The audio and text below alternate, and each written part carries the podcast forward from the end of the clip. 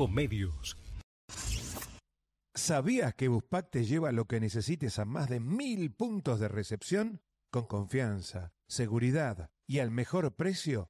Envía lo que sea sin límite de tamaño. Pac Pac. Envíalo al toque con Buspack. Porque Buspack llega mejor. Espacio cedido por la Dirección Nacional Electoral. La mayoría de los argentinos queremos un cambio. Enfrente está la continuidad de este modelo empobrecedor. Esta elección se trata sobre si frenamos este modelo o si van a seguir los mismos en el poder arruinándonos la vida. Es simple, votamos ser o no ser una Argentina distinta. El cambio está en tus manos. La libertad avanza. Mi ley presidente, Villarruel Vice, lista 135. Espacio cedido por la Dirección Nacional Electoral. Viene la Argentina que defiende lo que está bien y cambia lo que está mal. Porque si hay algo que los argentinos no estábamos esperando, es quedarnos sin educación pública. Tampoco esperábamos portar armas. Esperábamos que el país sin arreglo se empiece a arreglar. El 10 de diciembre se termina la espera. Porque viene la Argentina que estábamos esperando. Massa presidente. Unión por la Patria. Sergio Massa, Agustín Rossi, candidatos a presidente y vicepresidente. Lista 134. Informate en ecomedios.com. Seguinos en Instagram, arroba ecomedios. You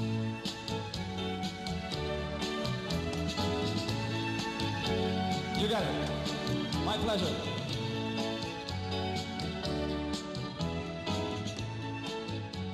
Thank everybody. What a nice audience you are. Thank you so much.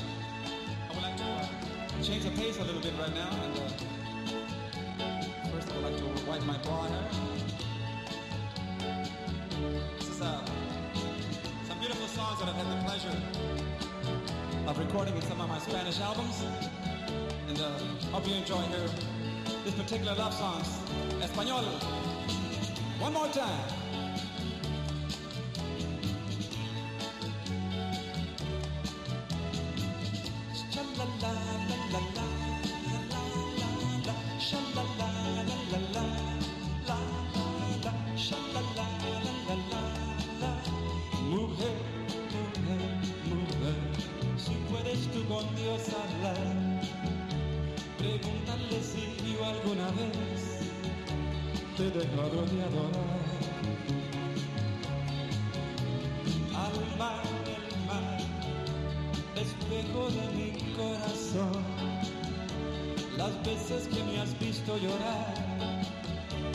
La perfidia de tu amor. Y he buscado donde quiera que yo voy y no te puedo hallar. ¿Para qué quiero otros besos y tus labios no me quieren ya besar?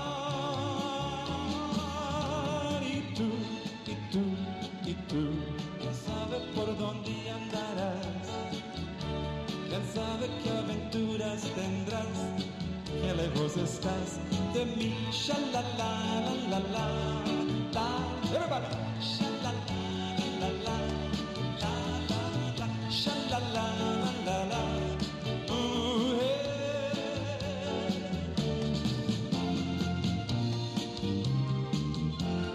Solamente una vez amé la vida, solamente una vez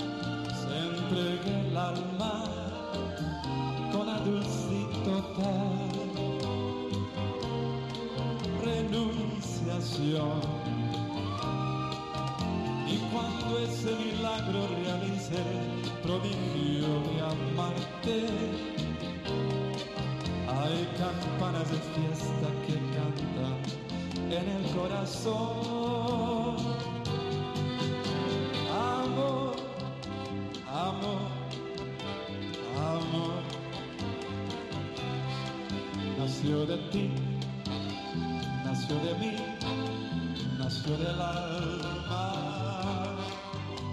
Amor, amor, amor. Nació de Dios para los dos, nació del alma.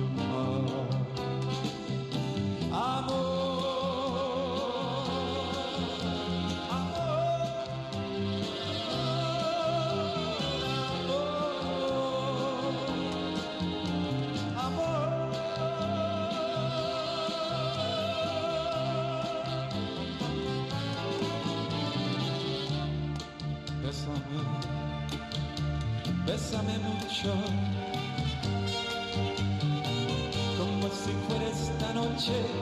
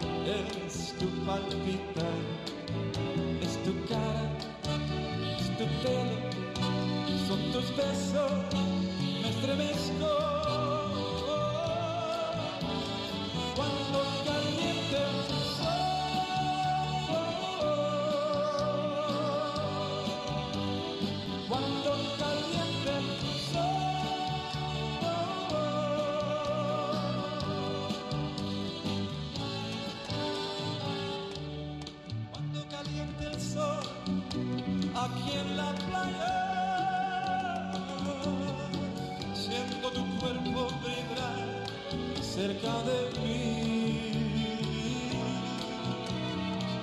Es tu palpitar, tu recuerdo, mi locura, mi delirio,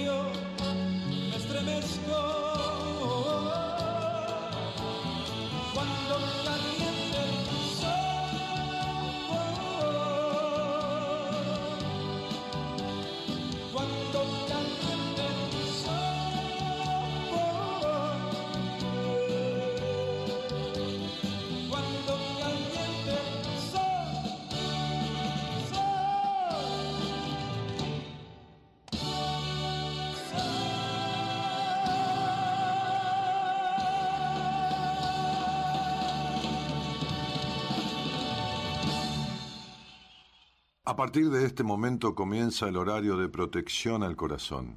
La permanencia frente a la radio depende exclusivamente del cariño que cada uno se tenga. Este programa trabaja con las emociones. Cualquier semejanza con la realidad es tu responsabilidad, ya que solo vos podrás afrontar lo que fuiste, lo que sos y lo que querés ser ante un imprevisto impacto con ciertas verdades que desconocías. Entendemos que quizás hayas estado huyendo demasiado. Es hora de dejar de escapar. Gracias por volar con buenas compañías. Con ustedes, Daniel Martínez. Hola, buenas noches, ¿cómo estás? Si me ves volando contra el viento, es que siempre digo lo que siento. Quiero ser así y dar lo mejor de mí.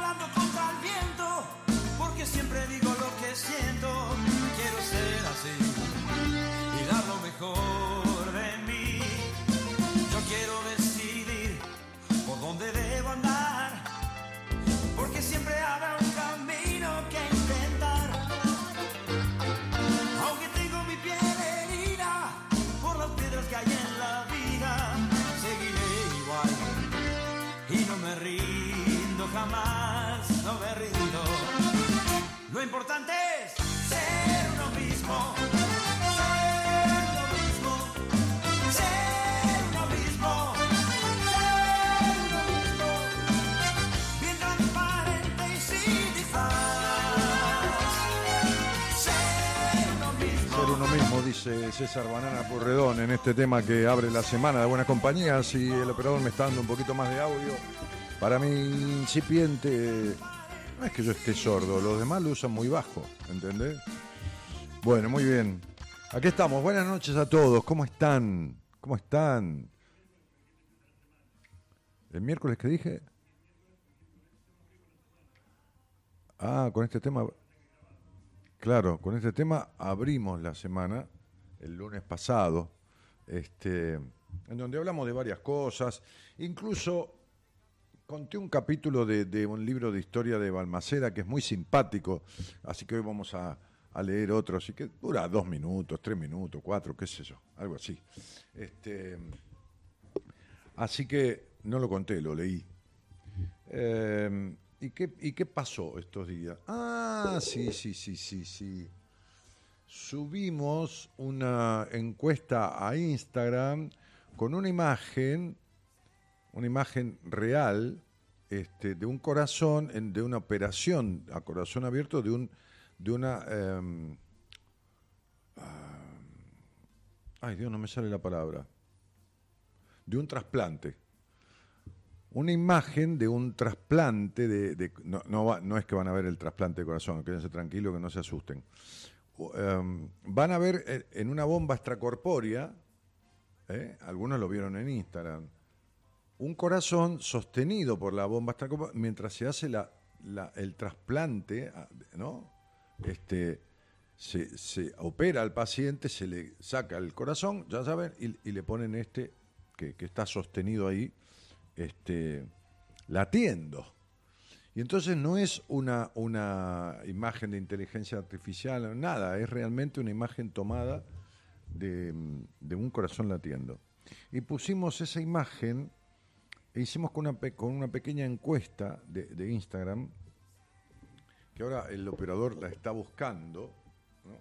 Este, y yo que me estoy, se está actualizando la computadora grande, así que me estoy manejando con esta tablet. Yo nunca usé una tablet, así que bueno, qué sé yo, no sé. Ve, hago lo que puedo, chicos, hago lo que puedo. Y lo que no, lo compro hecho y si no me alcanza la plata, me quedo sin hacerlo y sin comprarlo.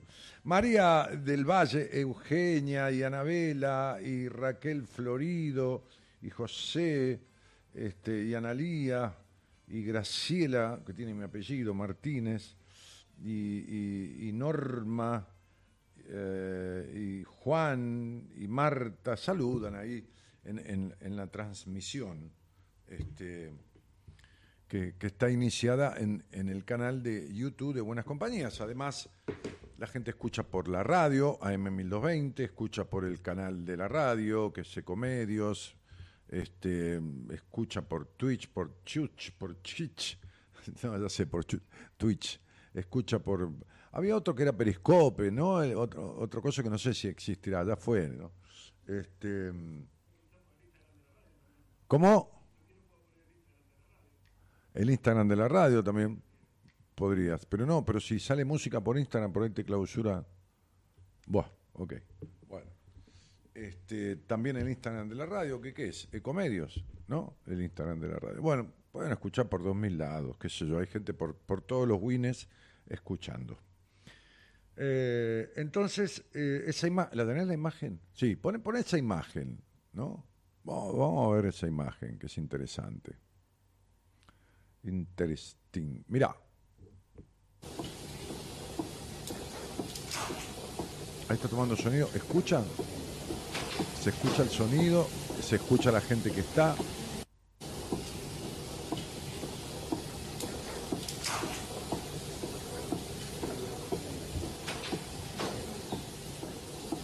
¿Ven? Toda, la bomba extracorpórea, ¿no? Con sangre bombeando todo. Bueno, ok. ¿Te impresiona, Gerardo? Sí, te impresiona. bueno, lo loco de esto, yo pensaba hoy, ¿no? Estaba haciendo un poco de ejercicio y pensaba cuántas veces late el corazón. El corazón late unas 100.000 veces por día. Más o menos una frecuencia cardíaca normal es entre 60 y pico y 70 y pico pulsaciones, latidos. Si lo multiplicás por, eh, eh, eh, por, por 60 minutos que tiene una hora, te da 4.000 y pico. Si lo multiplicas por 24 horas, te da alrededor de 100.000, 104.000, 98.000, depende de, de, de, cómo tengas la frecuencia cardíaca, ¿viste? El pulso, bueno, las pulsaciones. Y yo pensaba, y pensemos junto esto, juntos esto, digo, qué loco que todo el organismo existe porque el corazón bombea sangre. Es un motor, ustedes lo vieron ahí, es como un motor que está bombeando. Gerardo, ya vino esto, ¿eh? ya, se, ya se actualizó la computadora. Es como un motor que está bombeando sangre todo el tiempo. Imagínense 100.000 latidos por día, 100.000. Ustedes, yo, nosotros, ni nos damos cuenta. Entonces yo pensaba, trataba de registrar, por ahí a ustedes se les ocurre mejor que a mí, ¿qué motor? Voy a prender un poquito el aire porque acá está pesado.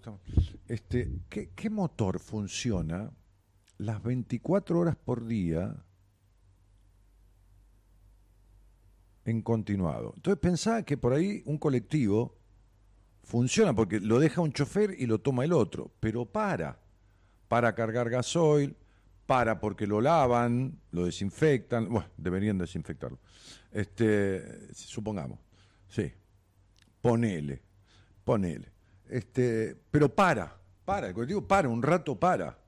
Ahora, igualmente, supongamos que un colectivo, un micro, no parara tampoco anda 50, 40, 60, 70 años el motor.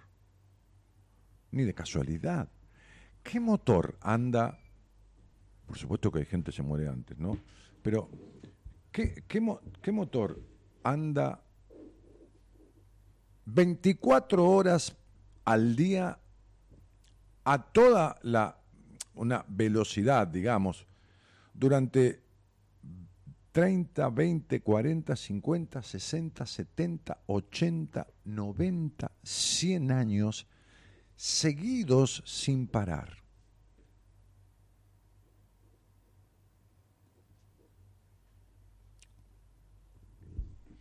Es re loco, ¿no? O sea, qué sé yo, por ahí estoy diciendo algo, este tipo que está diciendo esta estupidez, pero a mí me, me, me me llamó mucho la atención. Este, por supuesto que yo vi mi corazón, lo, vi en, una pantalla cuando tuve una intervención, porque tengo puesto un stent, estaba despierto, hablaba con el, con el hemodinamista, este, hablaba con el turco Guevara, con Ángel, que era el director general del Hospital Británico, hablaba con mi mujer, este, porque ella estaba trabajando justamente en una empresa de insumos médicos y, como técnica en endoprótesis asistía a las operaciones de corazón o, de cambio de- de- de arterias, en una prótesis en una arteria, bueno, toda esta cosa que tiene que haber en una operación un técnico, porque no todas las prótesis se le hacen dos prótesis y, la- y los stent son iguales, según la marca, según esto, según lo otro. Hay stent increíblemente que vienen con medicación incluida, este, para eliminar cualquier posibilidad de rechazo. Bueno, y, entonces el, el director del hospital británico la dejó, la dejó entrar. Le dijo, sí, vestite, cambiate, que se, se desinfecta, se pone que se el camisolín, todo, y la dejó entrar. Y yo vi mi corazón ahí.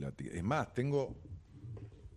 eh, sí, tengo una, una.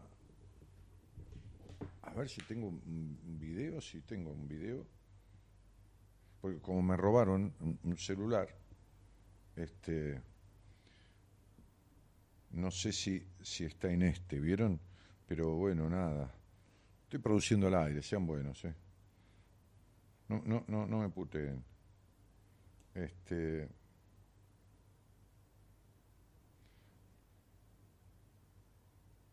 A ver.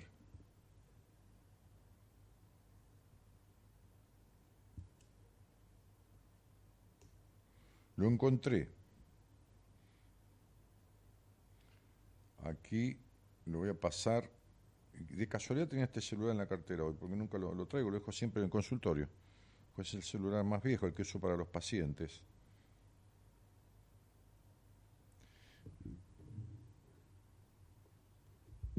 Ahora te lo voy a pasar a vos, Gerardo. Desde, desde el otro, donde te tengo a vos, porque en ese ahí no te tengo. No te tengo. Ok, ahí va, ¿eh? Pará, todavía no llegó. ¿Cómo puede ser? ¿Cómo no llegó? Sí, yo lo mandé. Ah, no está habilitado, loco. Ahí está. Ahora sí. Buah, muy bien. Esta cosa de comunicarme conmigo mismo, viste, me, me genera, me genera problemas, esta comunicación conmigo mismo. Gerardo, acá te tengo. Ahí fue. So- son dos diferentes. a ver, va- vamos a ver dónde se ve mejor. Bueno, esto yo decía, esto, esto tan loco de que el corazón arranca, ya por supuesto desde antes de- de- del parto, eh, cuando estás en la panza, este, y empieza a bombear desde ahí. Y bombea desde ahí y bombea toda tu vida. Es un motor que está las 24 horas encendido. ¿Viste? Y si vos te pones a pensar, te da miedo que se pare en cualquier momento, ¿viste? Que se para. Hay muerte súbita todos los días. Mu- muchísima gente muere, muerte súbita. Un día se para el corazón. Chao, hasta luego. Entonces hacemos una encuesta donde decíamos, ¿cómo está tu corazón? ¿No? Eh, Es una pregunta que yo hacía hace muchos años en, en Radio del Plata, no, en Radio del Mundo. Sí, creo que en Radio del Mundo, cuando ya los primeros años de Buenas Compañías. ¿Cómo está tu corazón? ¿no? Entonces, este, ¿cómo está? ¿no? Dolido, herido, esperando, eh, disfrutando, ¿no? Algo así, poníamos en una especie de encuesta. Que me gustaría preguntarte, ¿no? ¿Cómo está tu corazón? Cerrado, herido, esperando, bien y disfrutando. Esas cuatro opciones, ¿no? Cuatro opciones. Cerrado, herido, esperando. Y la cuarta sería bien y disfrutando. ¿Cómo está tu corazón? ¿No? Qué loco esto. Es muy loco. Pero, pero si uno se pone a pensar cómo jode al corazón, cómo no lo escucha, no que lo oye, ¿no? Porque por ahí lo, oí- lo oíste latir, ¿no? A veces una taquicardia o qué sé yo, lo que fuera. Este, eh, yo el otro día hice un estudio, me hicieron un estudio para chequear todas las arterias, todo más que lo hago cada año, año y medio, está perfecto. Este, todo bien. Y por supuesto escuchaba ahí un poco ¿no? la frecuencia cardíaca y todo esto. Pero, pero otra cosa, una cosa es oír el corazón, otra cosa es escucharlo. Y escucharlo tiene que ver con qué siente uno, ¿no? Yo hablaba con una paciente hoy y le decía, este, no escuchás lo que sentís, no estás escuchando lo que sentís, ¿no? Estás reprimiendo lo que sentís y por eso tenés esa afectación en el cuerpo, ¿no? Una, una, se enfermó mucho de, de una parte del cuerpo, no, no enferma grave, pero este, y le dije, esto es lo que te estás tragando de decir, porque tal cosa y tal otra, me dijo, sí, es cierto. Bueno, entonces tú estás escuchando el corazón. Y entonces el corazón te manda un mensaje a través de la enfermedad. Porque es el órgano del cual depende claramente tu vida, fundamentalmente. ¿No?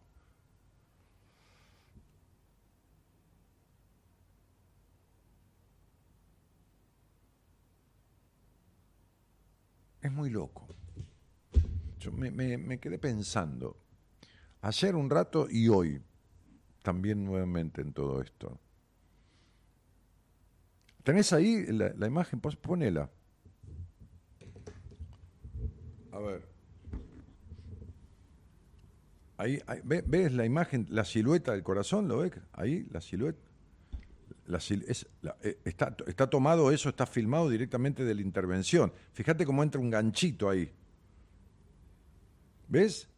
Está, esa es una arteria. Mirá, mirá, ahí se ve el, el, el, dibujo del corazón. Y ahí se ven las arterias y la sangre. ¿Ves? Bueno, ese es mi corazón. Son dos videitos de unos segundos. Este, después el, hemodinamista, el médico, el, gallego López, que, es el jefe de, hemodinamia del, del hospital alemán, este, hace un tajito chiquitito de, de, de, de, dos milímetros en una vena en la muñeca y entra con un, con un catéter por ahí. Entra con un catéter por ahí y llega al corazón. Y, vos lo, estás viendo. Ves cómo llega al corazón y te pone un stent, que es una cosita chiquitita como las puertas de un ascensor y entonces abre la arteria que estaba cerrada. Tunk y lo abre. Gira. Qué loco, ¿no? Y yo estaba viendo eso. Estaba, hablaba con él, ¿no? Y me dice, bueno, flaco, ahora cállate que voy a entrar hasta el corazón, me dice. Voy a entrar con, con, el, con, el, con el catéter hasta el corazón. Bueno, listo.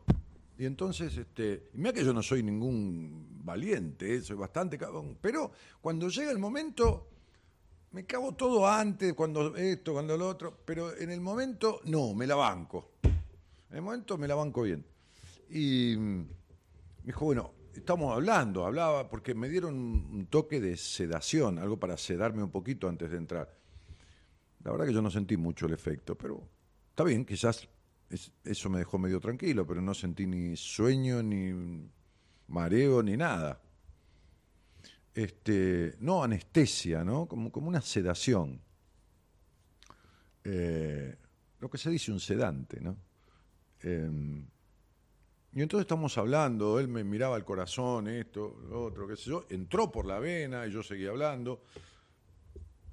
Trató de balonear la vena. ¿Qué, quiere decir balonear la vena? La vena estaba cerrada y metió primero con el catéter un balón, como una, una bolita chiquitita, y entonces empujaba para tratar de abrir la vena. Empujaba, yo, vos no sentís nada, ¿eh? no sentís nada en el corazón, no sentí que te duele, no sentí que nada, nada. Entonces el tipo empujaba y, me dice, estoy tratando de abrirla, pero no la abre, flaco. Me dice, voy a tener que ponerte un stent. Entonces el stent es como una puerta un ascensor que cuando llega al lugar donde la vena está cerrada, es como si él lo accionara y se abre, empuja las paredes de la arteria. Y, y ahí está. Bueno, digo, ¿cuál es una manera de cuidar el corazón? ¿no? Una manera de cuidar el corazón, más allá de lo que dicen los médicos tradicionalmente, que hacer una caminata, que esto, que lo otro, aeróbica, para que no se endurezcan las arterias del cuerpo en general, para que no se este, este, peguen las, las placas, los ateromas de, de colesterol, que se llenen, esas cosas. Pero, pero, pero, pero, pero, es fundamental el júbilo en la vida, es fundamental no ser duro de corazón, o sea, manifestar los sentimientos, y es fundamental el tema del esfuerzo, del esfuerzo. Y yo, cuando tuve ese episodio, en mi corazón, fue un momento que yo estaba tan apasionado con lo que hacía que me cargué, digo yo, me cargué eh, encima 60 pacientes. Y atendía hasta las 11 de la noche, comía las apuradas, me iba a Ideas del Sur a hacer el programa de lunes a sábado hasta las 3 y 4 de la mañana y, y volvía al otro día a atender este, alrededor de, no 60 pacientes en el día, pero 60 pacientes en total. Esto es una locura, nadie tiene 60 pacientes, no me pregunten cómo, pero yo iba agregando porque eh, así como Marita este, maneja toda mi agenda, bueno, la locutora en ese momento, y me decía, Dani, ¿tenés a alguien? Me decía, por favor, atendeme, qué sé yo, que estoy que lo... Bueno, dale, sí, sí, sí, sí, sí, sí, no me di cuenta, tenía 60 pacientes.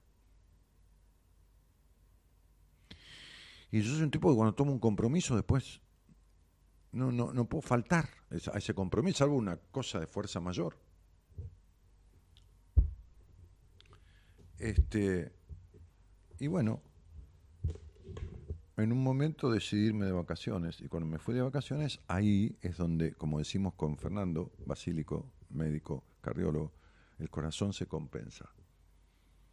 Vos lo exigís, lo exigís, o sos un duro, un duro, un duro, duro, duro de matar cuatro con los sentimientos, no mostrás emoción, no mostrás nada, o lo exigís con el esfuerzo y esfuerzo y esfuerzo, cuando parás a descansar, por eso la mayoría de los de las episodios cardiológicos, la mayoría se dan de vacaciones o cuando alguien está durmiendo.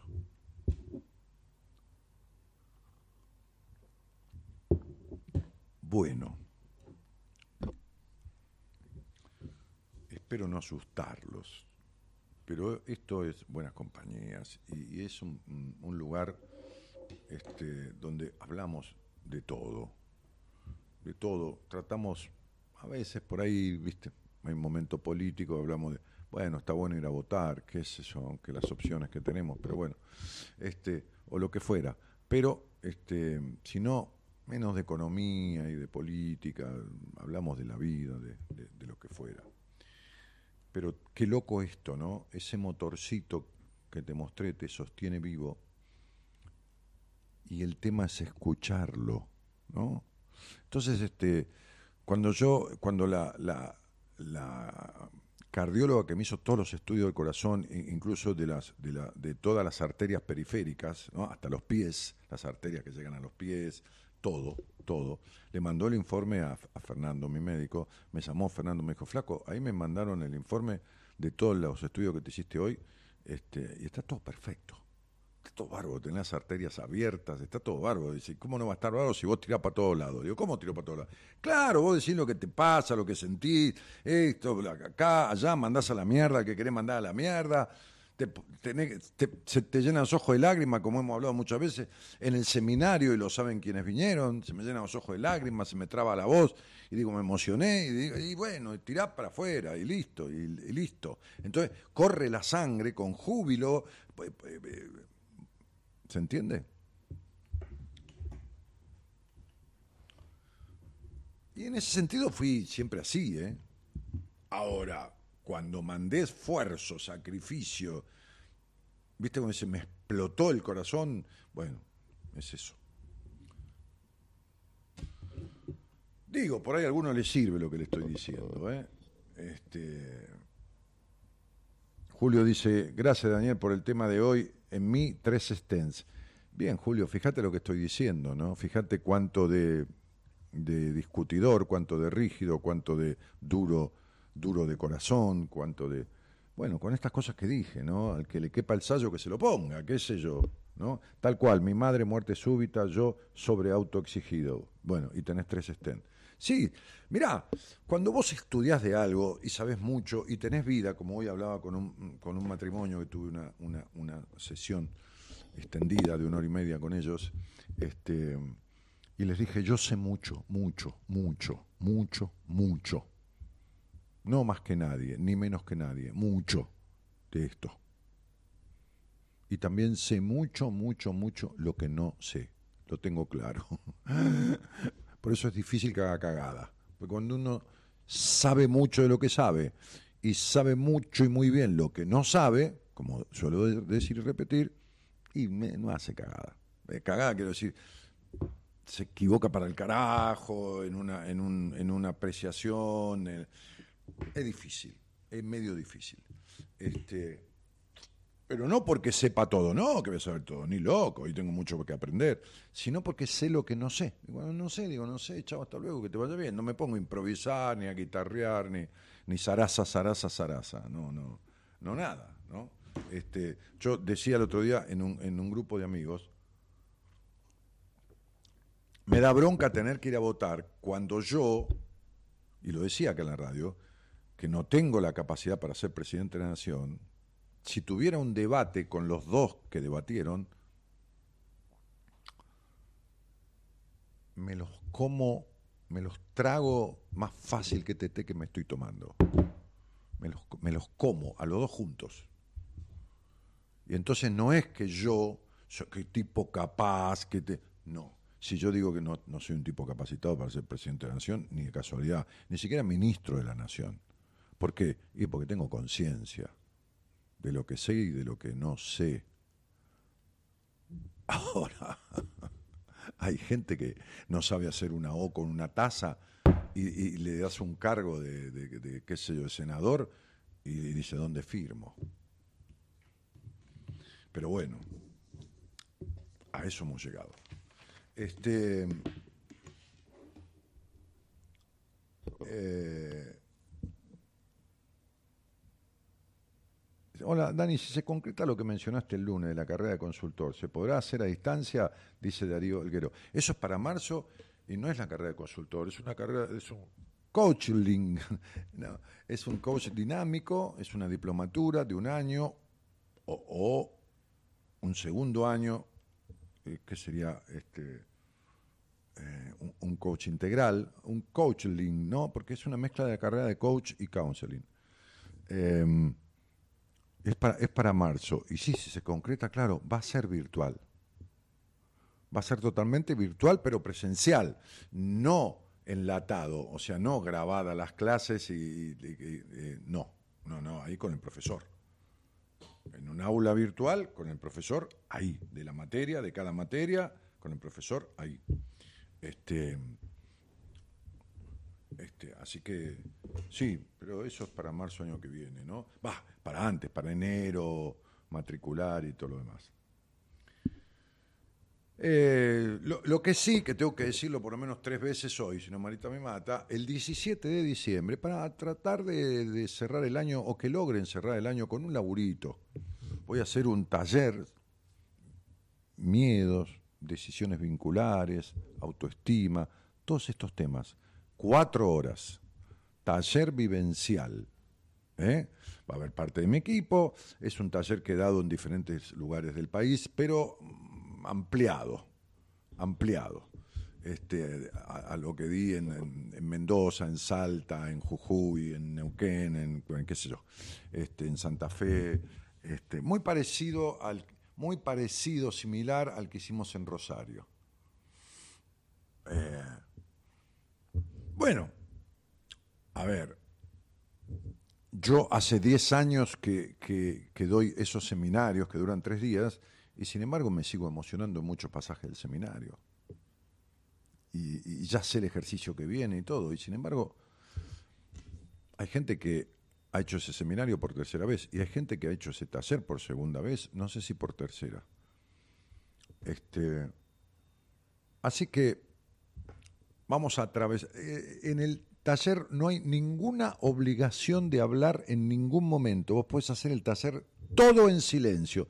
¿Y me va a funcionar igual? Sí, te va a funcionar igual. Está programado para que los que quieran, en el momento que corresponde, por supuesto, estamos todos en silencio haciendo una introspección, no, va- a hablar, pero programado para que quien se expresa o quiere expresarse ante un ejercicio, una situación, lo pueda hacer, y el que no lo vivencia y lo atraviesa de la misma manera que el que eh, se expresó.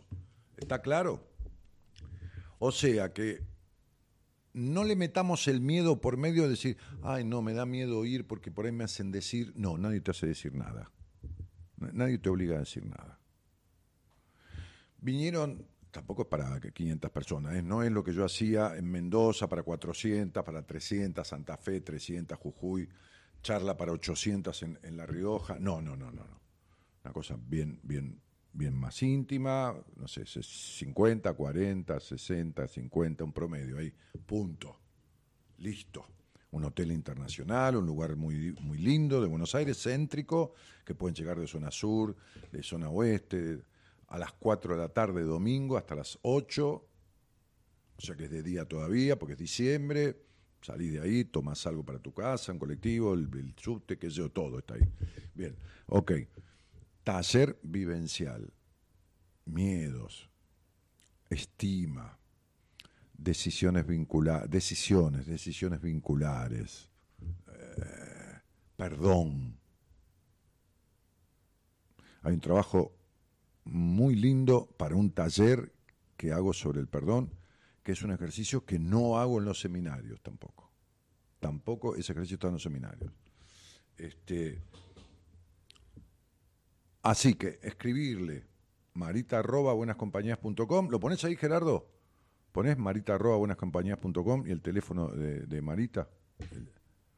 Ahí, yo lo tengo que poner. Qué tipo jodido que sos. Ah, para que aparezca yo poniendo. Sí, claro, tenés razón. Marita. Sí, Eloísa. Y claro, esta tipa está en México boludeando, anda recorriendo todo México, el sur, el oeste, la costa, todo, y nosotros acá laburando. Pero qué cosa grande, viejo. Sí. Fíjate que puse Marita arroba buenas noches en vez de buenas compañías. Qué tipo boludo. Y otra vez puse buenas noches. Ay, Dios santo. Compañías.com. Ahí está. Ese es el teléfono de Marita. Eh, lo hizo una genia, dice Cristina. Sí, sí, una genia que está de joda. Sí, sí, vos porque te gusta la joda.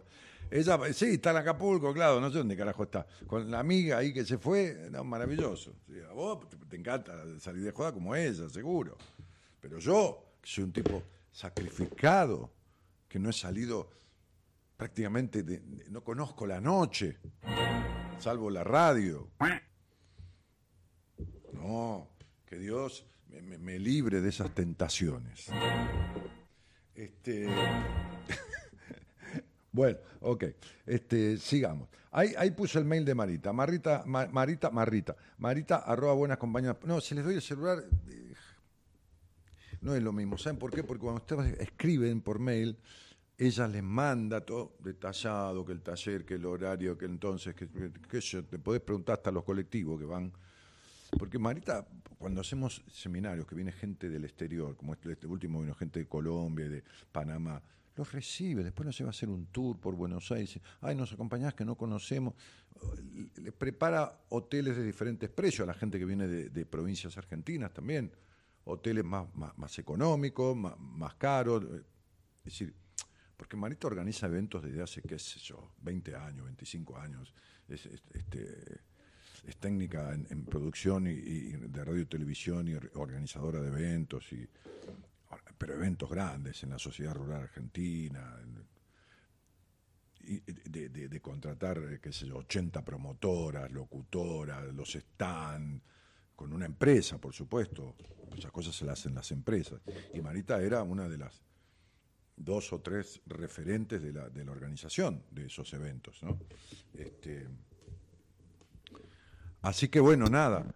eh, es preferible que le escriban. ¿eh? Marita arroba buenas co- Con ese mail le escriben para una entrevista conmigo, para, qué sé yo, el curso de numer- num- numerología, el curso de sexualidad, que está ahí tirado y es un curso divino de cuatro clases no, no de genitalidad, de sexualidad, de la energía del libido puesta al servicio de las áreas de la vida, intelecto, trabajo, eh, pasión, eh, también lo genital. Se han reído y se han divertido en ese curso cuando lo grabamos, lo han pasado tan bárbaro en ese curso, toda la gente que vino, este, que tampoco fue multitudinario, porque si no, no se puede trabajar esas cosas, fue con 50 personas, qué sé yo. Y ahí lo filmamos también con no, dos o tres cámaras, no me acuerdo, este, cámaras profesionales de televisión del canal Metro. Este, y ese curso de sexualidad, que no lo digo nunca, este, es divino, pero es divino, en serio les digo. ¿eh? Pero, nunca jamás lo digo. Fíjense que quien me escucha hace un año no lo va a haber ni mencionado en todo un año. Este, entonces, esa dirección de mail de Marita que acabo de poner ahí, le sirve para, qué sé yo, no sé, para, le sirve para la pre-reserva que estamos haciendo para ir por orden después con la información del próximo seminario, que es el 15 de marzo. Las poquitas actividades que tenemos, porque son tres seminarios por año, cuatro, y voy a hacer un taller en diciembre, uno solo, listo, en Buenos Aires, nada más. 17 de diciembre, domingo, 4 de la tarde, centro de Buenos Aires, Avenida 9 de Julio, en un hotel internacional. Marita, no se asusten por el precio porque nada que ver, ¿eh? valdrá como una entrada al teatro, un poquito más por ahí, un poquito, no sé, según qué teatro, porque viste ya hoy. Este, em, así que escriban a Marita, ¿está bien? Ya lo dije. Después lo repito cortito, ¿eh? este, para la gente que llega más tarde. Bueno, a ver, dice, si está subido en mi página, no, no, no, para nada. Lo del taller no, no, lo pusimos, lo estoy diciendo acá. La verdad que no. Le tengo que decir a, mi mujer que le diga a Pablo que lo sube. Muy, muy improvisado. Lo hablé con Marita y le dije, Marita, como siempre hacemos eh, un seminario en diciembre y está todo ocupado, hicimos uno en noviembre, temprano, el 3 y el 4, digo, ¿por qué no cerramos con un, un tallercito para hacer algo en diciembre? Viste que es un mes que hoy la angustia, la fiesta, la puta madre que lo parió, y esto y lo otro, y, el balance, y lo que hice y no lo que hice, y lo que quería lograr y no lo... lo no, digo, vamos a limpiar un poco la cabeza y el alma eh, para arrancar el año diferente con quienes tengan ganas, ¿no? Con quienes tengan ganas. Vamos a hacer una limpieza, ¿no? Un barrido interno. Repito, no hay obligación de hablar en ese, en ese taller vivencial. Si no hablas, el taller va a ser el mismo efecto en vos que si hablaras. Ninguna obligación. ¿Ok? Bien. Digo para los que de vuelta, para los que, no, no, que ver, me da miedo que me digan algo. Yo no te digo nada. Si vos no pedís, no te digo nada. Estamos en un ejercicio. ¿Alguien quiere preguntar? Sí, vos, ¿qué querés preguntar? Entonces te digo, pero si no, nada. ¿Ok? Ok. Bueno, muy bien. Este, hola Ani, yo en, el 19 y en el 22 sufrí un síncope unos días antes, había recibido una noticia que me había causado gran enojo y dolor. Claro, después de eso sentí una pausa y a los días, paf. Sí, sí, por supuesto. Este, así es. Eh, ah, ah, Angelita dice, buenas noches, gracias por tu dar. Estaría enviándole a Marita el mail para participar. Dale, dale Angelita, dale. Venite, lo vas a pasar muy bien te vas a emocionar. Eh, eh, voy a agregar ese laburo sobre el perdón, que es muy intenso, muy, muy en silencio, no hay que ni, nada, no hay que decir nada, no hay que decir, te perdono, ningún exorcismo, yo no, no, me gusta hacer pelotudeces. Este, este, y voy, eh, voy a agregar, voy, voy, la, palabra, ¿no? Es decir, este, este, miedos, decisiones, decisiones vinculares, eh, autoestima, perdón. Pero perdón no intelectual, ¿eh? no escribiendo, no, no, no. Desde lo vivencial, desde lo emotivo, desde lo visceral. Así yo laburo esas cosas, para sacar la mierda del resentimiento y todo esto que jode la salud, el alma, la energía, jode todo, jode todo. Envenena la sangre, todo, todo, todo. ¿Ok? Este, entonces, si, tienen ganas, todavía yo le dije a Marita, me dijo Dani, pero este, este, ¿Para cuántas personas? No, no, agarrá el salón del medio, le dije, y, este, y si no se anota una cantidad determinada de gente, bueno, lo hacemos y listo, ¿cuál es ese problema? Y y- pero tengo que señarlo. Y perdemos la seña, ¿cuál es el problema, Marita? No te da ningún problema. Si con 40 personas yo hago el taller, yo lo hago. Así que 40 personas van a venir como nada. Entonces, digo, va a tener un máximo también, supongo que de 60, este, entre, entre 40 y 60, así que listo. Bueno, muy bien. Em, ¿Qué más? Sí, sí, sí. Conéctense con Marita para cualquier cosa. Cualquier cosa. No, no te conectes para ir a cenar con Marita. eh, este, Tiene su vida ocupada. Pero para cualquier cosa que tenga que ver con el programa, sa- sacando a hablar conmigo, si es hablar conmigo, saca el celular del programa. Pero cualquier cosa, todo lo que tenga que ver con el programa, escribile a Marita. Marita maneja absolutamente todo. Todo. Miren, en el seminario, en la estación de café, que le llamamos en los jardines de invierno del lugar donde vamos, hay una estación de café que tiene infusiones, eh, té de, de 10 o 12 clases de té, ¿sí? De 12, 10, 12 clases de té, de diferentes aromas, sabores, leche en polvo, café suave, este, mate cocido, este, bueno, por supuesto, agua caliente, agua fría a las 24 horas, 10, 12, 14 clases de galletitas, galletitas dulces, galletitas saladas, galletitas sin tac, sin gluten. Desde cada paquete de galletitas hasta la comida de un celíaco, supongamos que viene alguien que es celíaco, todo lo organiza Marita todas las actividades de los tres días, los insumos para esas actividades, todo lo que sucede adentro del seminario, yo lo conduzco y Marita lo organiza. Y el equipo de profesionales, los otros ocho o nueve, colaboran en diferentes ejercicios y momentos del seminario. Desde cobrar todo el seminario hasta pagar todo, contratar todo, desde el micro, las galletitas, los cafés, las infusiones. Por eso generalmente en el 90% de los seminarios, el aplauso, persona por persona de mi equipo, el de Marita es más grande que todos los terapeutas juntos y más grande que el aplauso hacia mí, este, y, y, eh, lo cual me alegra muchísimo, porque se lo merece desde todo lugar.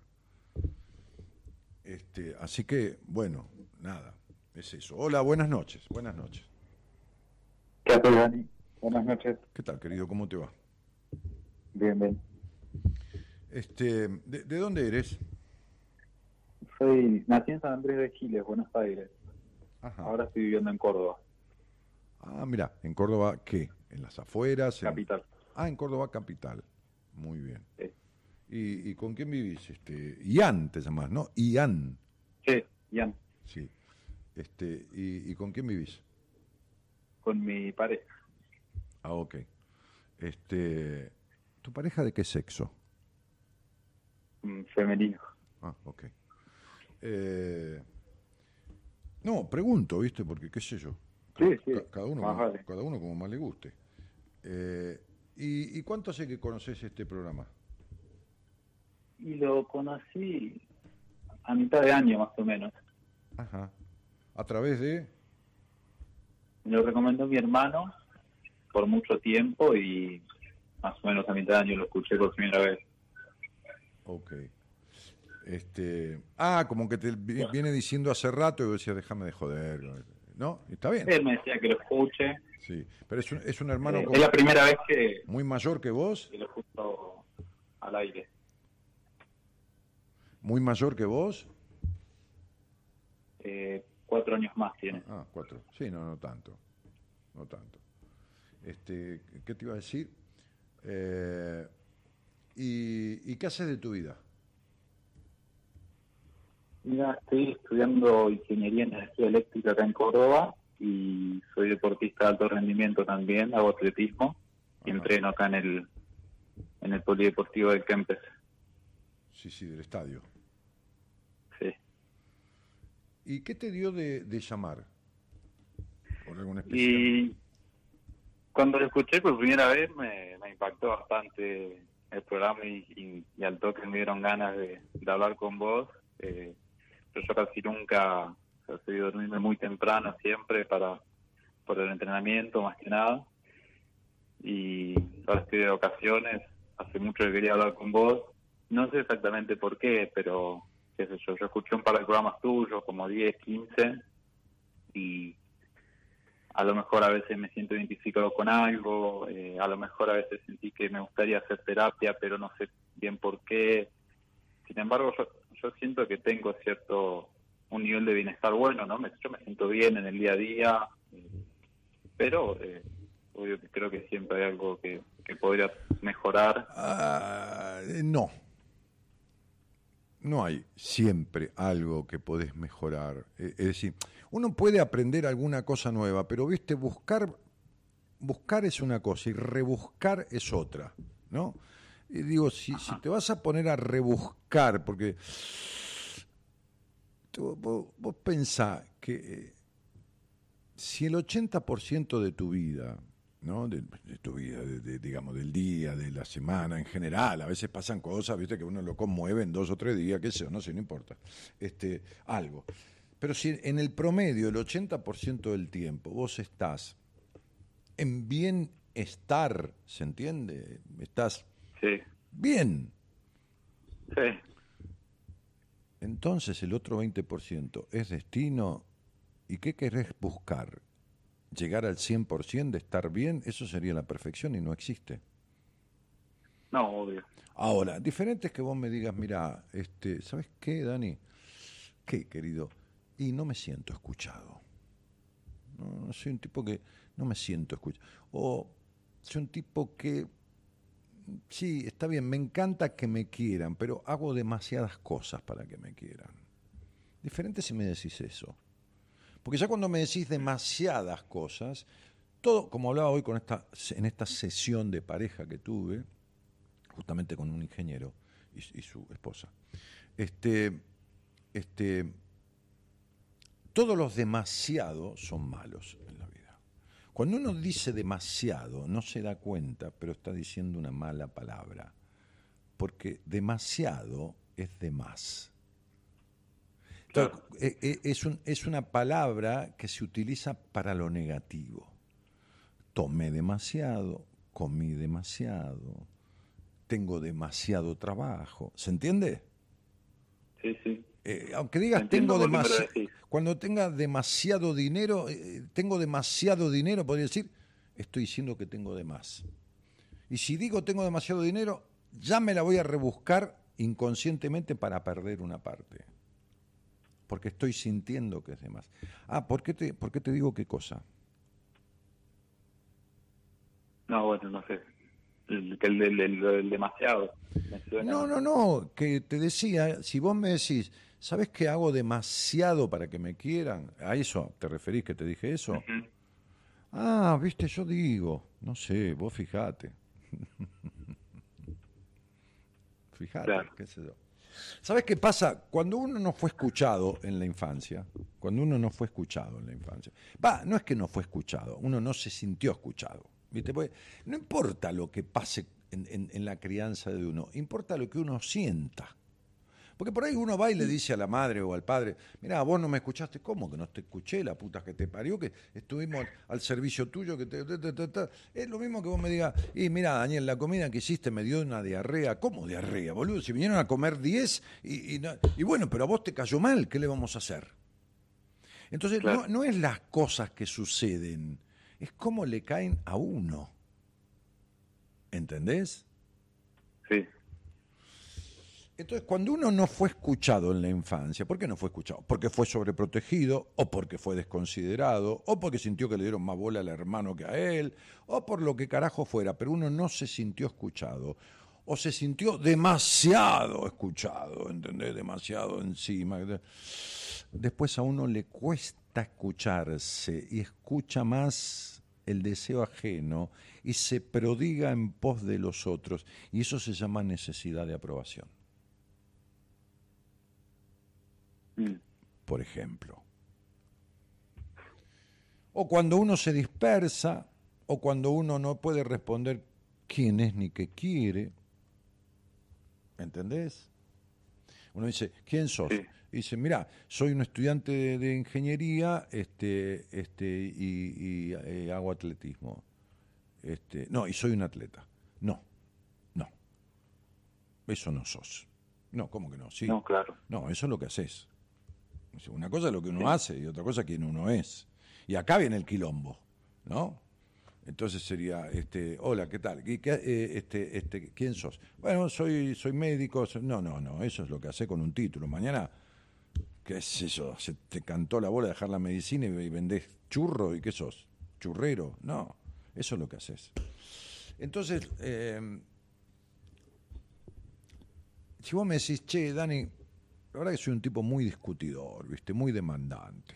Soy muy demandante, ¿viste? Con mi novia. Soy demandante. Estoy agarrado a la teta todo el día. No a la teta, digo, porque te has agarrado a la teta, pero en el sentido figurado, Sí. ¿no? Sí, demando, soy Sí, sí. demandante, soy... Y bueno, entonces es demasiado, ¿viste? ¿Me entendés, Ian? Sí, sí. Mm, mm. Ah, creo que entiendo, no sé. Te voy escuchando. Bueno, no sé, entonces yo te digo, yo, yo no soy, yo no, yo no, voy- no voy a hacer un análisis numerológico para vos. Para eso vos pedís un turno, lo hacemos en privado y, y eso vale un dinero. Yo te voy a contestar una pregunta y te voy a dar una devolución. Si vos querés hacer eso, yo no lo hago al aire. Pero no por nada, porque no lo hago. Porque si lo hago con vos, lo tengo que hacer con todo el mundo y tengo 100.000 seguidores. Mm. Entonces yo hablo al aire con alguien sobre los conflictos que tiene en su vida, sobre algo que cree que es un conflicto, y utilizo la numerología como herramienta para darle respuestas. Si vos venís por la curiosidad de hacer un estudio numerológico, no, yo no hago eso. Al aire, no. Al aire no te voy a hablar del abuso emocional que tuviste, al aire no te voy a hablar de la, de la soledad que sentís adentro, al aire no te voy a hablar de nada, de nada, de nada, de nada, ni a explicarte nada de eso. Sí voy a darte una devolución de, che, me pasa esto, ¿por qué crees que es? ¿Por qué puede ser? ¿Por qué tal cosa? ¿De acuerdo? Si no sos un manipulador, que estás ahí haciéndote el boludo como perro que volteó el tacho, a ver qué te digo y no decís nada. Y a mí se Es que no sé muy bien qué decir. bueno, en no. ento- no, entonces no digas nada. Cuando lo sepas, me llamas. Es decir, vos vas al médico a qué? A decirle, che, ¿me puedes decir que tengo porque a lo mejor algo tengo? ¿O vas porque decís, No. me duele el pie, la rodilla, el estómago? La, eh, Claro. Y entonces, mi amor, ¿te pasa algo? La mayoría del tiempo de tu vida, vos vivís mayoritariamente bien, no digo bien por la plata, ni bien, no, no hablo de eso. ¿Tu estado emocional es más bien equilibrado? Yo creo que sí. ¿Y entonces para qué querés buscar? ¿Qué- qué- qué- y- y- Bueno, también, también me, pa- me parecía muy interesante charlar con vos. Ah, bueno, eso sí, hablemos, de, de- de- qué sé yo, de la cuadratura del círculo. Eh, ¿Qué, qué estudias? ¿Ingeniería de qué? En energía eléctrica. En energía eléctrica. Ok, muy bien. Y, y sos un tipo que tenés bien la energía. Porque haces... ¿Un tipo de qué? Que tenés bien la energía, porque haces atletismo. ¿En dónde andás en la carrera? Eh, desde el segundo año. En segundo año. Muy bien. Está bien. ¿A qué edad empezaste? Empecé este año. Porque habías empezado otra carrera y la dejaste. Sí, empecé otra carrera que era una licenciatura en energías renovables y después eh, Me imaginé, me imaginé. cambié. Mm, me imaginé. ¿Y, y cómo sos con la, ya que querés que hablemos de cualquier cosa, cómo sos con las cosas así? eh? ¿Las empezás y las terminás o las dejas a medias en general? No, no, en general eh, lo que empiezo lo va. No, no es coherente con, con lo de la carrera, pero lo que empiezo lo termino y... No, no, por eso te lo preguntaba, eh, no, no, no estoy adivinando nada, Sí. te estoy preguntando. Ah, ok, ok. Este, ¿Y te gusta esta que estás estudiando? Sí, me gusta, me gusta mucho la física también. Ah, mira. Que cuando, Bueno, podés... cuando me- termine esta, po- podés me seguir estudiando física. Pues sí, bueno, pero son dos cosas muy unibles, ¿no? Sí, están muy unidas las dos cosas. Claro, por supuesto. Che, ¿y cuánto hace que estás de novio, que, vi- que, que estás de novio? Aparte que vivís en pareja, pero estás de novio, ¿empezaste a estar de novio cuánto hace? Y casi, casi tres años. Mira. ¿Es la relación más larga de tu vida? Sí. Mm. Y, y sí, antes de, de estar de novio con, con ella tuve un noviazgo un poco más chico, pero muy un noviazgo más, no sé, dos meses. No, nada que ver, ya sé, sí, por eso te Sí, digo, es la relación más larga de tu vida. ¿Y qué onda? ¿Bien? ¿En general bien? Eh, sí, en general bien, ya siento que es como mi familia. ¿Cómo como tu familia? Y pues, porque, no sé, ya, eh, no sé si mucho tiempo, pero después de tanto tiempo ya siento que tenemos mucha confianza. eh, Ah, pero lógico, es una pareja, es una familia que estás armando. eh, dos son una familia. Es una familia. Bueno, eso. Sí, es una familia. Ya está. Este, después verás hasta dónde, cuándo, cómo. Pero eso es una familia. Sí, lo es. No te asustes. claro, sí, sí, qué sé yo. Este, no, no precisa tener hijos para ser una familia. O sea, son una familia porque se eligen, porque viven bajo el mismo techo, porque tienen gustos en común, algunos intereses en comunes, porque coparticipan de las cosas, qué sé yo. A veces los gastos, a veces las tareas, a veces qué sé yo. Este, en general. Así que eso, eso, este, es, es un, es, es un, un- un núcleo familiar. Claro. Sí. ¿Y qué otra cosa, qué otra cosa hace falta para definirlo? Tu papá y tu mamá, cuando se juntaron o se casaron, que sé lo que fuera, vivían juntos, era una familia. Después agrandaron la familia. Pero ya eran una Claro. familia, pero ya eran una familia. ¿Viste que dice se agrandó la familia? Es una frase, ¿no? Muy remanida. Y bueno, porque, porque tuvieron un hijo, qué sé yo, o dos o tres, no sé, no importa, ¿no? ¿Cuántos hijos tuvieron hablando de eso? Y tuvieron tres, o mi mamá tres, mi mamá tuvo, tiene una hija más. De antes. Sí. Y después tuvo tres con tu padre. Después tuvo tres, tres hijos varones con mi papá. A un hermano mío lo conociste hace poco en el seminario. Mira. Creo que ya lo conocía de una entrevista. Mira, ¿y cómo se llama? El primer nombre, no me digas el apellido. ¿Qué Ari. Ah, sí. Bueno. Bárbaro. Todo bien. ¿Cómo le fue en el seminario? Él me dijo que volvió muy contento. Sí. Es una experiencia muy loca esa. Este, pero, pero, pero muy positiva, muy grosa. Eh, ¿Y vos estás trabajando? No, por el momento no. No. Es decir, nunca trabajaste. No, no, sí he trabajado. Ah, sí. He tenido trabajo, llegué a tener un trabajo en blanco una vez en el verano, pero no, ahora mismo no. No. Bueno, ¿hace mucho estás sin Después. laburo? ¿Hace mucho estoy de qué? ¿Sin laburo? Eh, y un año, pero eh, no estoy trabajando por elección propia ahora, no es que no... Ah, no no, no, eh, seguro no, no estás buscando trabajo, no, no, no trabajás por elección propia, sí, sí, de acuerdo, está muy bien. Bárbaro. Si puedes estudiar y hacer atletismo y no trabajar y tenés con qué vivir o alguien te sostiene, está perfecto. Claro, sí, eso. Ten- Tengo mi, mi- mi familia, que mis abuelos que me sostienen. Y Está perfecto. Mirá, la nueva ley, por eso la adolescencia se estiró tanto, ¿no? La nueva, la nueva ley dice que, bueno, pero, bueno, si vamos a la ley, creo que tiene que vivir bajo el mismo techo, el hijo me parece. Porque la, nueva ley dice que a los 18 años el hijo puede partir del hogar donde, donde están sus padres y nadie puede detenerlo. Antes no.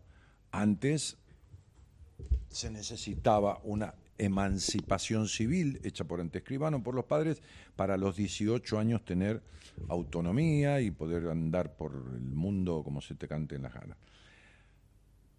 Era a los 21, ahora es a los 18. Pero si el hijo decide quedarse, los padres tienen que mantenerlo hasta los 21. Y si decide estudiar, tienen que mantenerlo hasta los 25. Claro, eso por ley. Sí, la ley dice eso. La, una nueva ley dice eso. Por eso se estiran las adolescencias, ¿viste? Se hacen más largas. Claro. Eh, sí, te, te quiero decir cuando se vive con los padres, ¿eh? Viste que hay como una cuestión de, de vivir con los padres y entonces se, se hace más larga la adolescencia porque están viviendo con los padres y, y- y- y hay como eh, un, contrato subyacente, implícito, que, que aparte la ley ampara a eso, ¿no? Evidentemente, si un padre no quiere bancar a un hijo, ¿viste? Por más que se quede estudiando y tiene 21 años, 22, va a buscar la manera de, de no darle un mango, de, de esto, de lo otro, ¿viste? Le da de comer, toma la comida y arreglate, ¿entendés? O sea, evidentemente, la ley obliga a la mantención. Sí, en realidad a mí lo- el que me, el que me bancan son mis abuelos. En realidad yo los últimos años que viví en el campo de mis papás, cuando vivía con ellos, eh, tenía que cumplir horario laboral para, para pagar el techo y comida, más, más o menos, y para aportar. Bueno, está bien. Si te bancan tus abuelos, sí está perfecto. Sí, sí, sí. Son tus abuelos. Tienen todo el derecho a hacer con su plata lo que les dé la gana y vos a recibirla. ¿Por qué no lo vas a recibir? Si te sirve, estás estudiando y estás haciendo atletismo, no te estás rascando las bolas tampoco, ¿entendés? Claro. Así que bueno, estás me- bastante bien o, o medianamente bien o, o afablemente bien con tu pareja, nada es perfecto tampoco. Estás bien con la carrera, parece que esta te gusta, ¿no? este, y te gusta el atletismo y estás entrenando. Bueno, si no aparece nada, no busques más nada. Si no aparece nada raro, si no te duele en ningún lado, si no tenés fatiga, si no te agitás, si no te de- de- ¿no? ¿para qué vas a ir al médico? ¿Entendés? Salvo, por supuesto, vos haces al ejercicio de alta competición, evidentemente tenés que hacer un apto físico, ¿no? Por supuesto, seguramente. Sí. Bueno, eso sí, un chequeo, qué sé yo. Pero de la misma manera, este, si tu estado emocional, vincular, este, este, interno, ahora vos decís, no, yo por más acompañado que esté, tengo una soledad interna que no soporto, siempre me siento como solito, aunque esté, bueno, qué sé yo, no sé, digo cualquier cosa. Bueno, entonces sí, uno dice, che, ¿por qué me siento así? ¿De dónde carajo viene esto? Pero si no, ¿qué, qué, qué querés buscar? Donde no hay. No, no. No. Igual vos me tiraste un par de cosas recién. No, no, no, pero Eh, yo dije- Pero, dije- pero, pues, sí, por ejemplo, esas cosas no, no, no es necesario sanarlas o, Pero no, yo, dije cosas sueltas, no dije, no te tiré un par de cosas, dije cosas por decir. Ahora, si a vos Ah, bueno. si alguna te hizo centro, ya es un problema tuyo. Pero vos me tenés que decir a mí, ah, me mencionaste tal cosa. Yo, yo te decía, por ejemplo, no, mira, los demasiados son malos, que yo demasiado comer. Si vos me decís, che, yo hago demasiado para que me quieran, bueno, ahí tenés un problema, porque eso es dejarse de lado con tal de lograr la aprobación de los demás. ¿Qué sé yo? Si te sentís demasiado solo internamente, si, si sos demasiado demandante en la relación No, de... yo el demasiado, ¿sabes dónde lo sentí? Lo sentí en, en el entrenamiento. Yo suelo entrenar demasiado en el sentido de más de lo que mi cuerpo puede y termino llevando a micro lesiones que después me hacen parar por más tiempo. Eh, Y vas a, saber, vas, vas a, vas a saber por qué te haces daño en el cuerpo, ¿no? Porque te estás haciendo daño en el cuerpo. eh, yo escuché un programa tuyo que era sobre el- la diferencia entre dedicación y exigencia. Sí, Yo sí. Ahí sentí que yo entrenaba no con dedicación, sino con exigencia. Y que porque la, la exigencia, la exigencia eh, literalmente no, no da disfrute. Y el cuerpo pa- eh, cobra, cobra, cobra la factura. Mira, es lo mismo que vos digas, bueno, me voy caminando, no sé, qué sé yo, no sé, estás acá en Buenos Aires y me voy caminando a Luján. Bueno, la cabeza, viste, proyecta. Y bueno, bueno, salgo de Liniers, lo otro. Bueno, Liniers, Ciudadela, Raúl Mejía, Edo, Morón, eh, ya voy caminando de estación por estación, va la peregrinación, todo el mundo, por decir algo, ¿no? Estoy diciendo cualquier boludez. Este, pero por ahí llegas a mitad de camino, se te hinchan los pies de una manera que no podés caminar más. Entonces, la cabeza va, pero el cuerpo no quiere. Y vos no estás escuchando el cuerpo.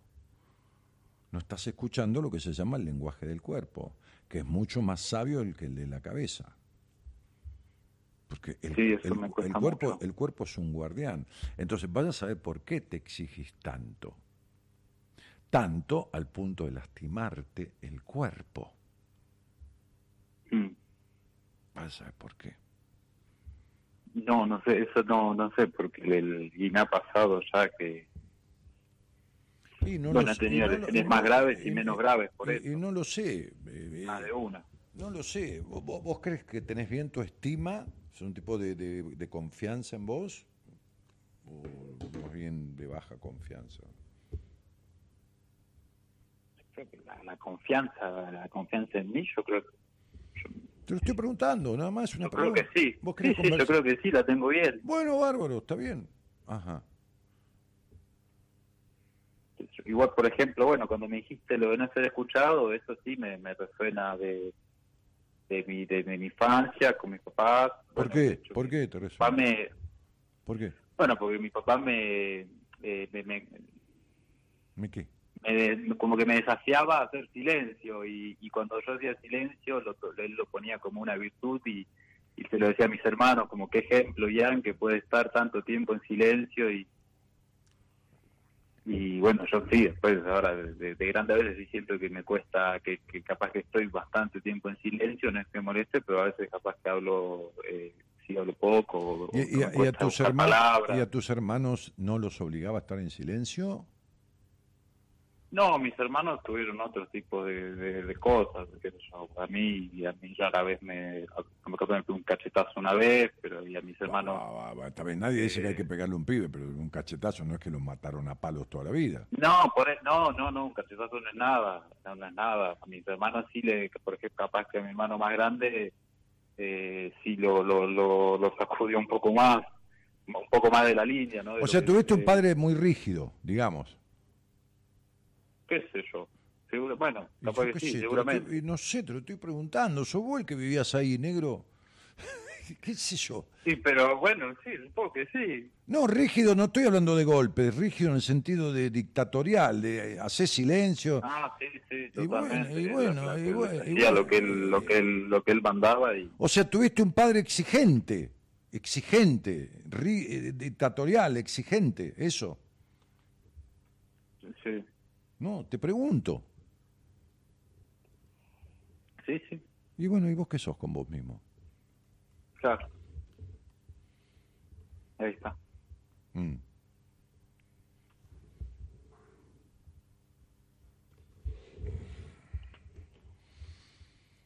¿Y quién fue el elegido de tu mamá? Digo, ya que estamos. No sabría decirte, el elegido.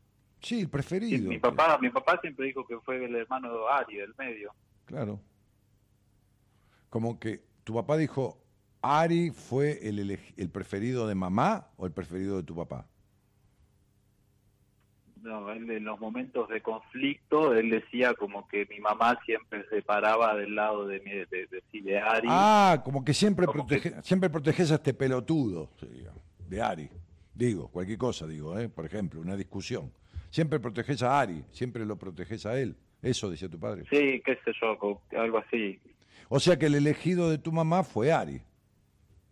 Yo no sé si mi mamá tiene un pre- preferido, la verdad que nunca sentí que, que haya sido tan, que haya tenido algún favoritismo con alguno de los cuatro, pero me, me, me preguntaste y me resonó. Mi papá, sí, por ejemplo, siempre dijo eso, Pero tu papá solía decir eso. sí, o sea, lo escuché más de una vez. Entonces no es que vos no lo sabés, tu padre lo dijo. O sea, por información de la familia, Ari fue el, el- el preferido de tu mamá. Esto es lo que escuchaste. Sí,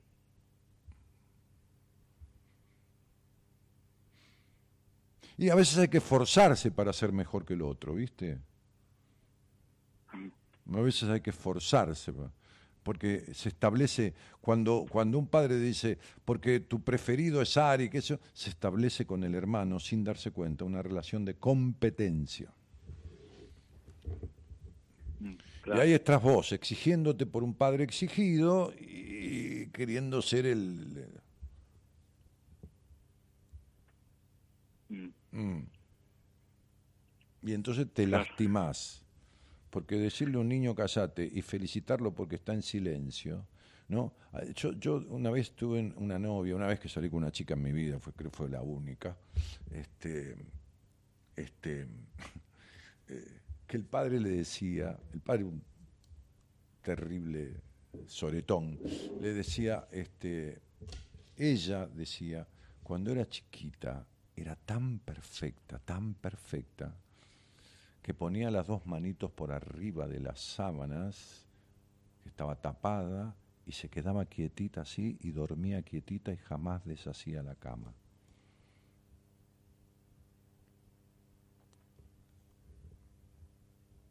¿Y entonces? Entonces la mina tenía 7.000 kilómetros con un padre que, era el que tenía ese nivel de exigencia. ¿Qué te parece? La felicitaba porque la nena no deshacía la cama.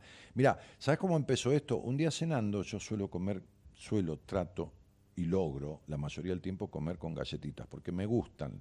Las harinas, eh, bueno, uso mucho sin gluten, pero este, me gusta acompañar la comida con pan o con, y con galletitas y, últimamente hace unos años sin gluten por, por- por- joderme lo menos posible.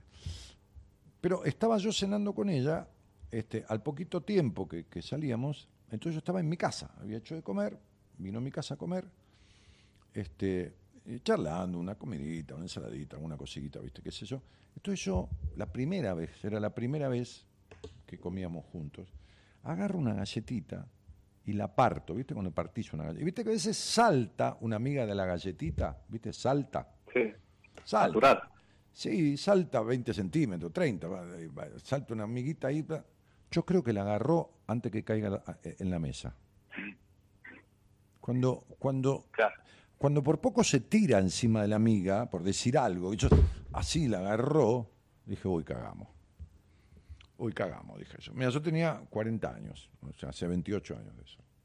Yo dije, uy, cagamos. ¿Vos ya eras psicólogo? No, para nada. Ni en pedo. No, no, pero tenía ocho años de psicoanálisis encima, de cuatro sesiones por semana. Lo, Ah, cual, bueno. lo cual equivale a una carrera, más o menos.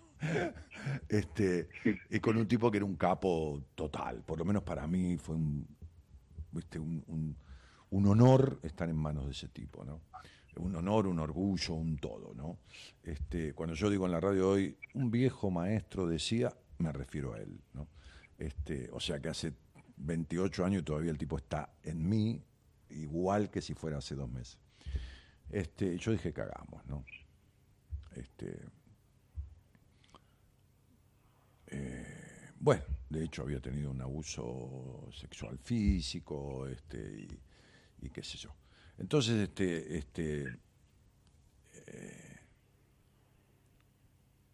este padre en la exigencia eh, dejó marcada a esa niña, este, también en su exigencia, ¿entendés? Claro. Sí.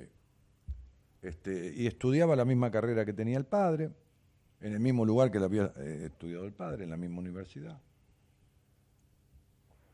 ¿No? Entonces un día Sí. le dije, ¿para qué carajo vas a estudiar? Y no, porque el título vale más. Lo que vale en la vida es cómo te desempeñas en la profesión. Nadie te anda diciendo dónde te recibiste. Sí, para una empresa, un currículum, pero y mira más a, a- a cierta universidad que a otra, por ahí.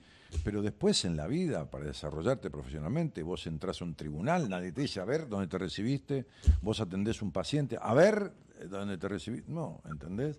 Lo que sirve es el desempeño, ¿no? Este, la Sí, sí. capacidad, la- la- la- el, el conocer, pero el saber, porque conocer no alcanza. El saber es aplicar conocimiento. Entonces, una cosa es conocer, otra cosa es saber, que esto y que lo otro. Bueno, se cambió de facultad, esa fue la primera cosa que hizo. Y se fue a una facultad a cinco cuadras de la casa, ¿para qué mierda iba a ser 20 kilómetros por día o 25 kilómetros de ida, 25 kilómetros de vuelta? ¿Viste? La, la lógica de repetir lo del padre. Hasta que un día ella trabajaba también en, en la empresa del padre, este, llegó a la empresa y le dijo al padre, este, me voy. ¿A dónde? A Europa. ¿Cómo a Europa? Sí, me voy. ¿Pero, qué, ¿Pero de dónde? ¿Cuándo? ¿Cuándo lo decidiste? No, hace unos días. Este, y, y, y- y cuándo volvés? No sé, quizás nunca. ¿Cómo nunca? No, me voy a la casa de una amiga en Alemania. Este, y, ¿Pero dónde? De- pasaje- acá tengo el pasaje y abajo tengo la valija. De esa manera terminó la relación dependiente totalmente de un padre dictatorial. Por los ocho meses que salió conmigo. ¿Y te dejó ahí o...? No, lo hablamos eso, lo hablamos. Nosotros salimos un tiempo, seis meses, seis meses y pico, y después dejamos de, de- de salir. Pero bien, amorosamente, ¿viste? Yo soy un tipo... eh, estuve 64 años soltero, ¿viste? Entonces, no, la verdad que no, no paraba mucho en, en cada puerto. ¿Está claro? Claro. Mm. Mm. Mm. Es eso. Bueno, andás a ver cuáles cosas te lastimaron de tu historia, que lastimaron a ese niño, que vos te haces daño solito. En vez de agarrar al nene y hacer lo que disfrute, con la gimnasia, con lo que mierda fuera, no, lo tenés cagando y lo exigís. Mm, para sacarlo perfecto. Y Ian sí que, sí, Ian sí que es perfecto, ¿ves? Que se calla mucho tiempo, ¿ves? Como si eso fuera... Bueno. Como si eso fuera... eh, Una vez, mi, mi, mi mamá también una vez me, me dijo algo así. Bueno. Sí. Mira. Te hago una pregunta, Dani. Estar callado no tiene nada de malo. El, el problema es querer hablar y no poder hacerlo. El problema es querer decir algo y tragárselo. El problema es ese. Ahora, tener silencios, si uno está a gusto con el silencio, me parece bárbaro. ¿Está claro? No, sí, tal cual. Bueno, hacemos una pregunta y cerramos la charla. Bueno, si estoy ahora mismo, yo cerré el año haciendo una de las pruebas de atletismo en la que me especializo, que es el decathlon, pero como que por algo, me estoy sintiendo que a lo mejor me gustaría especializarme en una sola, que es con vallas y me, me conflictúa un poco la decisión, porque sé que mi entrenador no le va a gustar, pero A mí qué carajo me, mismo, ¿no? Yo a mí qué carajo me importa lo, que, le gusta a mí qué carajo me importa lo que le guste a mi entrenador o lo que no le guste. Cuando yo entrenaba y jugaba al básquet y federado y llegué a jugar en- un ratito en la primera del club porque tenía edad de ser cadete mayor, después empecé en la facultad y mi entrenador no le gustaba porque no asistía a las prácticas. A mí qué carajo me importaba. Yo iba a la facultad porque quería. Si le gustaba el tipo, bien. Bueno, entonces no me ponían los partidos, porque al no ir a la práctica, ¿viste? No, no te dejan jugar de titular. Y bueno, eh, pagás el precio. Y si vos querés hacer vallas, si tu entrenador le gusta bien, y si tu entrenador no es tu papá, ¿entendés? Y si fuera tu papá también tenés que decirle, me chupa un huevo, yo quiero hacer vallas y se terminó. Ya es hora de que te crezcan las bolas. Ya es hora de que dejes de estar calladito la boca a ver y pensar qué van a querer los demás o qué van a decir los demás de lo que vos vas a decir o vas a hacer. ¿No te parece? Claro. Sí, sí, yo, yo sé igual que... Entonces quiero hacer vallas. Dice, no, a mí no, me, a mí no me gustaría. ¿Y a mí qué carajo me importa, flaco? Yo quiero hacer vallas. Dice, ¿Qué sé yo que no te gusta? A mí me gusta lo que me gusta a mí. Y yo quiero... Bueno, yo no te entreno. Bueno, no me entrenes. Me voy a buscar otro entrenador. Y claro, y listo. Y se acabó el problema. Igual por otro lado, yo sé que haciendo Decathlon estoy más cerca de, entrar en, en la selección argentina que, así que especializándome en cinturones con valla, ¿no? Que voy a ganar. No sé, qué sé yo. pero Fíjate, eh, ¿sabes qué pasa? Que no salga más caro el perro que la correa. Una, una cosa es servirte, No, de, una cosa es servirte de lo que los demás saben, servirte. Yo me he servido toda la vida de lo que sabían los demás porque me, me nutrí, me he servido en, en el mejor sentido de la palabra, ¿no? Este, y otra cosa es servir a los demás en, en los deseos. Entonces, viste, eh, la, la peor de las traiciones es la traición a uno mismo. Eh, si vos, este, yo quería ir a la facultad este, cuando tenía 18 años. Y bueno, todo no se puede en la vida. Entonces, si yo pagaba el precio de no jugar de titular y tener que comerme el banco en el equipo de básquet el domingo, que me encantaba, jugábamos torneo, qué sé yo, este, nos llevaban con el micro, ¿viste? Como si fueran profesionales, pero eh, eh, una cosa de chicos, ¿viste? De jóvenes, ¿no? Este, Y bueno, pagaba el precio, porque yo quería ir a la facultad y pagaba el precio de no ser titular en el equipo. Bueno, si vos tenés que pagar el precio, no entrar tan rápido en la selección, porque estás haciendo lo que querés y te gusta, y bueno, todo no se puede, hermano. Vas a tener que, Claro. vas a tener que elegir. Ahora, si vas a elegir este, dejar de lado lo que te gusta por lograr un objetivo que es esta- y guarda porque el cuerpo, el cuerpo, el alma, no el alma, eh, no el cuerpo, el alma a través de, de la salud, del estado emocional, de lo que sea, pasa facturas. Te dice, yo no te acompaño. Sí, Como te está pasando. sí. ¿Entendés? Sí, todavía me estoy recuperando con una tendinitis en el psoas ahora, por eso por eso entré de vacaciones, porque bueno, ya estábamos a fin de año, pero fue apresurado el cierre del año. No te escucho, ¿eh? se, me, se me fue tu voz. Ah, perdón, no, te decía que, que sí, que, que, que justo ahora estoy con una tendinitis, con una inflamación en el psoas y, que por eso que fue apresurado el cierre del año por, por esto, porque en realidad iba a seguir un poco más. Ah, este, va- ibas a seguir un poco más eh, un poco más de competencias este año. entrenando, Sí. claro. ¿Y cuánto tiempo te va a tener parado eso? No, no, eh, no, no, es grave. Ya podría estar entrenando. eh, No, no estoy para competir, eso sí que no. Ah, estás como descansando, eh, de- descansando el músculo, descansando el tejido, va. Sí, no, eh, estoy descansando ahora de todo, desde el periodo de vacaciones Mm. eh, natural que se toma siempre. eh, fin de Mira, yo te lo voy a explicar desde lo que significa la medicina cuerpo-mente. ¿Está claro? Te lo leo y cerramos. La persona que sufre tendinitis siente o ha sentido un enojo muy grande que siempre reprimió. Es alguien que se impide hacer algo por miedo a una ruptura. El lugar del cuerpo afectado indica el área en la que se sitúa el miedo. Si, por ejemplo, es en una mano, la persona afectada debe observar qué se impide hacer con ella, cómo se agarra de la vida, qué pudiera ocasionar una ruptura de la cual se sentiría culpable. El mensaje que recibe la persona que tiene una tendinitis es que no creas que puedes permitirte hacer lo que querés solo cuando ello complazca a los demás o a alguien en especial. Es posible que tu temor a la ruptura sea solo fruto de tu imaginación. Es aconsejable que verifiques con la persona adecuada si lo que crees es cierto o no es cierto.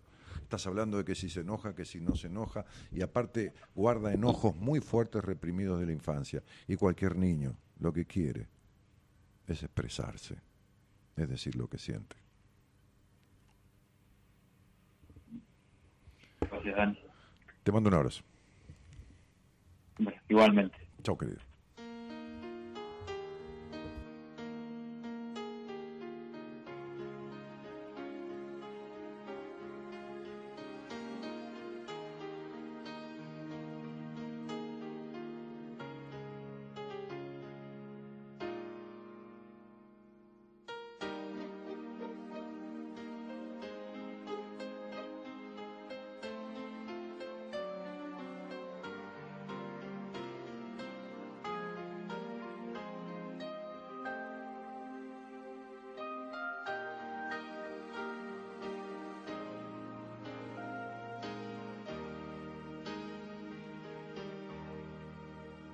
Puedes cambiar el mundo tan solo en un instante.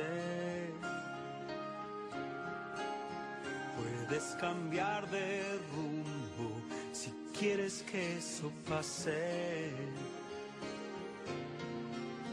Puedes mirar adentro tu sentimiento,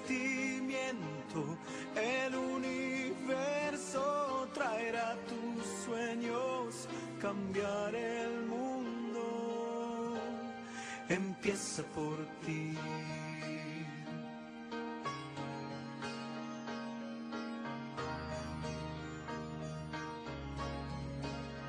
Verás que los colores son mucho más brillantes. Verás con otros ojos la magia en todas partes.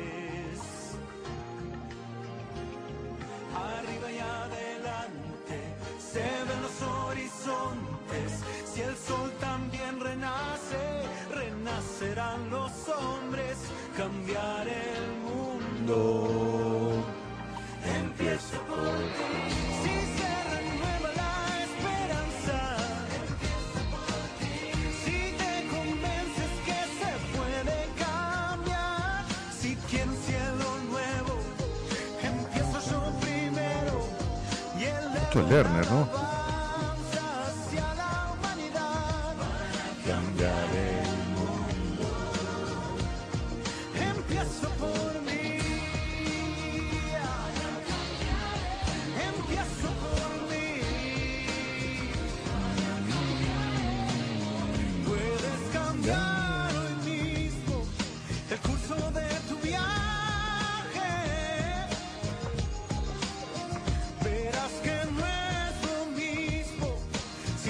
Graciela Martínez dice, Dani, hace una semana que no puedo escuchar el programa por la radio, solo hace descargas, hay algún problema de transmisión. A veces hay, pero a veces hay otras frecuencias que interfieren y se meten.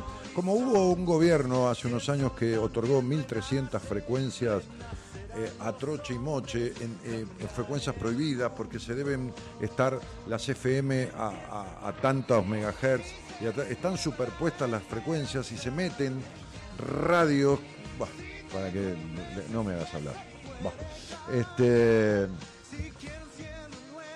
eh, ¿Qué más? A mí me gusta hablar en el taller. Sí, está perfecto, Marta. Cuando da la oportunidad, seguro. Cuando todos estamos en silencio, haciendo una, un ejercicio de introspección, de visualización, de meditación, y demás, ahí no se puede. Ahí apagar los celulares absolutamente y, silencio en determinado momento. Cuando terminamos esa faceta, eh, alguien desea expresar algo, lógicamente, por supuesto. Este, ahora estamos haciendo un ejercicio de silencio y te pones a. Mira, a mí lo que me parece. Bueno, sí, levántate y andate. ¿Qué querés que te diga? Porque lo- los demás no están para eh, interrumpir el taller porque a alguien se le ocurre decir cualquier cosa. Eh, hay, un. eh, eh, eh, es lo mismo que. No sé, que yo me ponga a bailar rock and roll mientras ustedes hacen una meditación. Este. mm, Martín Castro dice aguante Daniel. Juan dice, es increíble cómo parece que te vas al carajo del tema. bueno, pero so- son modos, son tácticas, son estrategias, es un montón de cosas. Y, y es una vuelta, y en una vuelta, y es una vuelta para llegar a un punto que conecta todo con todo. Y sí, y bueno, sí, sí. Es un poco de oficio, ¿qué querés, Juan? Este, eh, OME AM98, Or- ah, Orne de Ornela. Yo viendo el programa con mi hermana, y hoy justo hablamos de la competencia y que no podemos trabajar en conjunto por eso. Y tendrán que ver que, esta, esta es una buena fórmula, quién fue la elegida de mamá o de papá, entonces hay una situación competitiva entre ustedes. Otra cosa, qué sé yo, en algún momento si quieren charlamos los tres. ¿eh? Y listo. Yael dice, hola Dani, ¿a qué profesional me recomendás para mi hija adolescente de 13 años? Somos de Bahía Blanca, qué lindo volver a encontrarte. Cuando mi vida es un caos, apa- apareces. Y yo, sin saber nada, yo, mira, escribime en Instagram, en mi bandeja privada, y por ahí te voy a hacer alguna preguntita, este, y bueno, qué sé yo, ¿entendés? ¿Qué sé yo? Eh, digo, sí, tengo una psicopedagoga que es excelente, pero, pero no sé, primero tengo que saber qué, qué- qué- qué pasa con esa chica, ¿entendés? Un poquito, aunque sea, algo. Este, cuando mi vida es un caos apareces. No, cuando tu vida es un caos me buscas. Yo estaba acá siempre, no es que aparezco como el mago de Merlín. Gabriela dice, dice, no sé si escuchan como que se interfiere la voz de una mujer. No, no, no, no. Este, puede ser tu transmisión, sí, sí. Es feo que tu papá exija silencio o no llorar. Me parece que nos, ¿Te parece que te condiciona? No, te hace mierda, no te condiciona. Te deja un montón de secuelas, de, consecuencias. de- eso es un abuso emocional, total. Este, siempre sorprendes, Dani, cómo lo fuiste llevando el muchacho. Vos ya sabías por dónde. bueno, vamos a poner un poquito de. Recuerden, ¿eh?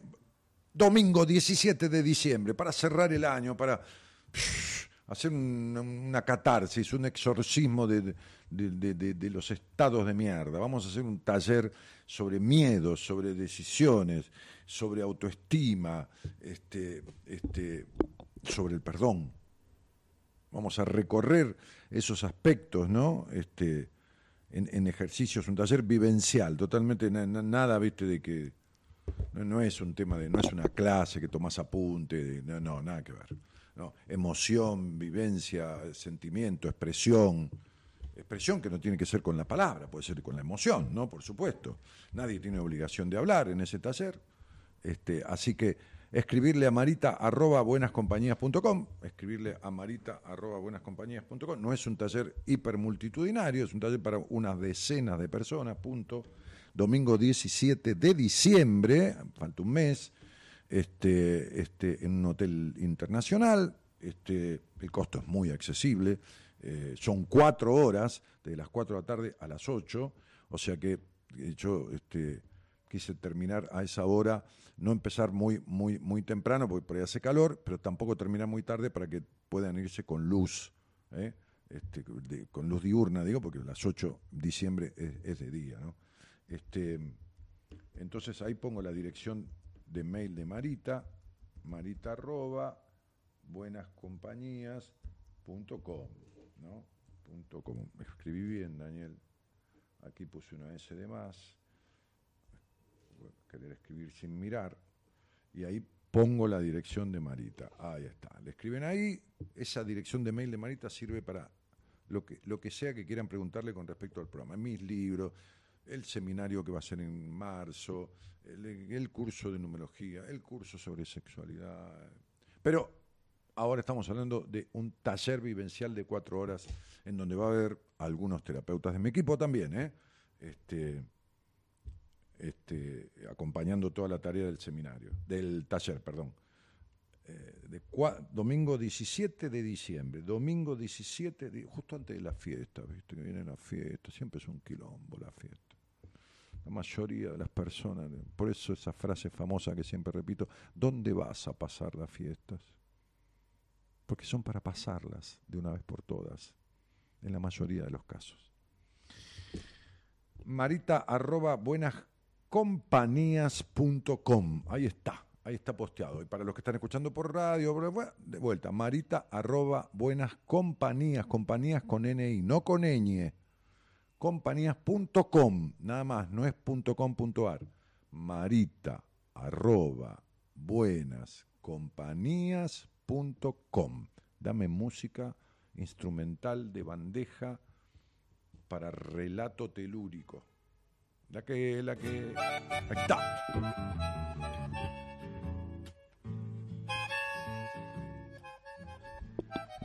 Este capítulo del libro Historias insólitas de la historia argentina.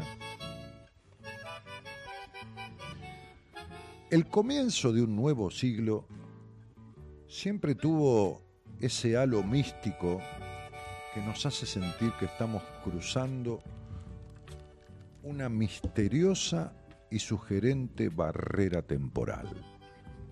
Pero para María Florentina Silvia Iruarte, dejar el siglo XIX significaba dejar su siglo. Ella había nacido el 20 de junio de 1801 había nacido el 20 de junio de 1800. Era sobrina de Juan Martín de Pueyrredón y nunca pudo entender por qué sus padres se habían casado dos veces. La celebración del matrimonio de Juan Bautista Iruarte y Magdalena Pueyrredón está asentada en los registros de la Catedral Metropolitana el 17 de diciembre de 1798. Y 13 meses más tarde, el 18 de enero de 1799. En cada registro de ese casamiento figuran distintos testigos. También es un enigma el fin de su padre. Iruarte murió en forma misteriosa durante un viaje a Montevideo en barco, nunca pudo determinarse si cayó al agua por accidente, si fue un suicidio o si fue un asesinato. La atractiva Florentina tenía a todos los hombres locos de amor. Braulio Costa, un, un tal Braulio Costa, la enamoró. Y para sellar la relación, porque sabía que la competencia con los otros candidatos era compleja, le pidió a Bernardino Rivadavia, quien se hallaba en Europa, que le comprara el ajuar, muebles y joyas para su novia. En esa época estaban todas las familias patricias de Buenos Aires, que por supuesto se casaban en la catedral, y después estaba el resto. Está, era arriba, arriba, arriba, arriba, unos pocos, y abajo, abajo, abajo, abajo, abajo, unos muchos. Así vamos, ¿eh? Vamos en camino a eso. Este, bueno, ok. Este, ya estábamos casi. Entonces, la, la, la, muy bien, acá está. Y se- le pidió a Bernardino Rivadavia, no a cualquiera, a uno que fue presidente de la nación, ¿no? En ese momento no, no lo era, quien se hallaba en Europa, que le comprara la jugar y un día. Y Bernardino le eligió un collar de perlas y una diadema de brillantes. No se olviden que a principios del siglo pasado, ¿eh? estamos hablando de- de- de- del, del 1900, a principio- principios del siglo XX, Argentina era una de las tres, cuatro o cinco potencias más grandes del mundo. ¿Está claro? Estuvimos a, un 20% de pasar el Producto Bruto de Estados Unidos. O sea, el Producto Bruto de Argentina, lo que producía Argentina, y eso que no tenía valor agregado, porque antes te venían la vaca, el cuero, eh, no hacían zapato prácticamente, salvo un poquito de consumo interno, y te vendían todo el cereal y hasta la, anda que te cure Lola. Digo, este, pero el Producto Bruto Interno de Argentina estaba alcanzando lo de los Estados Unidos. A ver, para que entendamos que hace ciento y pico de años, este país era una de las, no sé, la segunda, la tercera, la cuarta, ponele uno de los cinco países más importantes del mundo. Era tan grosa la cuestión que, ¿saben? Vieron que eh, uno dice, eh, ese tipo tiene la vaca atada. Tiene la vaca atada, ¿no? Que- como decir, tiene la vaca atada, quiere decir que, que tiene asegurado su futuro, que tiene asegurado, como, que tiene un, un gran pasar económico, una cosa así. ¿Saben de dónde viene esa frase? Esa frase viene porque estas familias adineradas argentinas viajaban en barco a Europa con la vaca. Sí, escucharon bien. Viajaban con la vaca para tomar leche de una vaca de su campo. Esta era la forma de bon vivant. Por eso los viajes no duraban 15 días como hoy. Algunos viajaban a Europa, se quedaba tres meses, cuatro meses. Fíjate que este Braulio Costa le encargó a Rivadavia que le compre el ajuar para la nave y le eligió un collar con diadema de brillantes. ¿Entienden? El país era de puta madre. Bueno, y ya en esa época, esto lo cuento yo, 1909, 1925, se promulgaron un montón de leyes que después otros gobiernos se lo adjudicaron como propios, pero no, se promulgaron mucho antes que eh, está un montón de leyes sociales, el horario laboral de ocho horas, to- todas esas cosas este, este, vienen de, del 1908, 9, 15, 18, 1925, todo lo demás. Buah, muy bien. Eh, Hice un intermedio así como para, ¿viste? Ok, va. Florentina, bueno, eh, estábamos que Braulio Costa, viste, la enganchó a Florentina y eh, Florentina, viste, compró la juar en Europa y la diadema de brillante, que. Florentina cumplió 19 años el día en que moría Manuel Belgrano. Que murió pobre, Belgrano. No tenía nada. le pagó al médico que lo atendió hasta su muerte con un reloj. Tres meses después de cumplir los 19 años, se casaba con el buen mozo de Braulio. Ah, parece que Braulio, aparte de guita, era tenía buen mozo, tenía, tenía una buena pinta. Tuvieron cuatro hijos que sobrevivieron a la infancia. Más quiere decir que otros no. Eduardo, Luis, que fue el fundador de Campana, de la localidad de Campana, Alberto y Magdalena Costa. También tuvieron un pariente a quien querían como a uno de los suyos, el pintor Prilidiano Pueyrredón, hijo del general Pueyrredón y primo de Florentina. Dianito, como le decían, era tío de Eduardo, de Luis, de Alberto y sobre todo de Magdalenita Costa, a quien retrató sin darse cuenta de que estaba enamorándose y de quien se enamoró sin darse cuenta de que no era correspondido en lo más mínimo. Por el diadito no le dieron pelota. Prilidiano retrató a Magdalena con mucho amor y dedicación. Después de todo, ¿no? era pintor, ¿no? ¿Eh? la, pintó en un cuadro.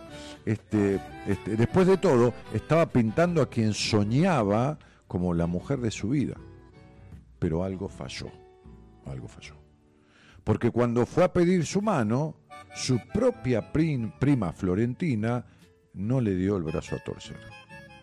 Prilidiano dejó un claro testimonio de su decepción amorosa en el cuadro que le dedicó a su sobrina y ex novia Magdalena. El retrato, al retrato le falta una mano. Miren qué loco, miren qué anécdota. Esto está todo documentado, ¿eh? no es ningún invento. Al retrato le falta una mano, aquella mano que pensaba pedir y no pudo. La obra aún hoy adorna una de las paredes de la casa de Prilidiano, que es el actual Museo Pueyrredón de San Isidro, gracias a la gestión de Bernardo Losier Armazán. Otro de los episodios que le tocó vivir a Florentina en su chacra de San Isidro, porque en San Isidro estaban las chacras, fue la visita de Facundo Quiroga. En su periodo de residente en Buenos Aires vivía en la misma cuadra que los Costa y no solo hacía negocios con su marido, con el marido de, de Florentina, este, sino que también jugaba los dados con él. Se comentaba que Braulio empleaba dados preparados para ganar siempre. ¿no? Esto, siempre todo tramposo, la puta madre que lo.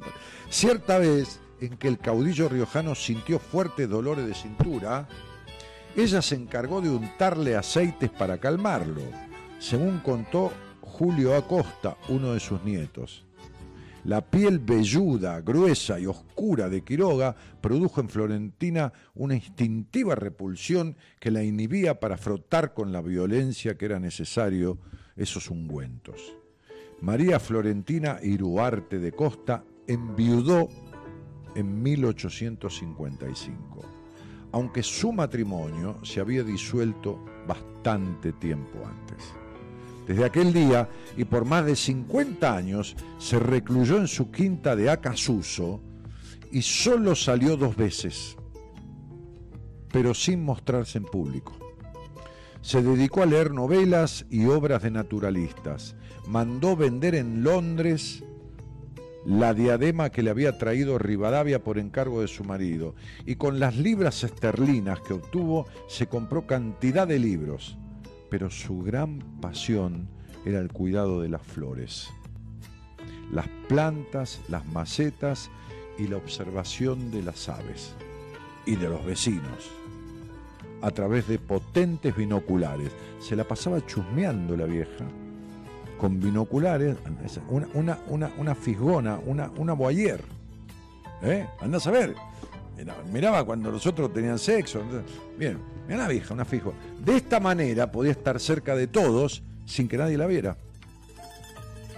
Se alejó del mundo, se recluyó. Tomó la costumbre de ir a nadar en verano al río, ¿eh? porque estaba ahí en San Isidro. Pero antes de que amaneciera, para no ser vista. Quien fuera una de las mujeres más admiradas por su belleza, prefirió no ser espectadora de sus cambios físicos. Por el paso del tiempo, ordenó tapar con géneros negros todos los espejos de su casa. No aceptó verse vieja. Recién el 20 de junio de 1901 pudo ser observada por algunos cuando recibió el saludo de las principales familias de Buenos Aires. En la crónica sobre aquel festejo se lee, no obstante sus 100 años, había cumplido 100 años, mantiene la respetable matrona el gusto refinado que siempre tuvo y en su fisonomía persisten algunos rasgos, algunos reflejos de su belleza, como quedan rasgos de apacible luz después de un centello fulgurante.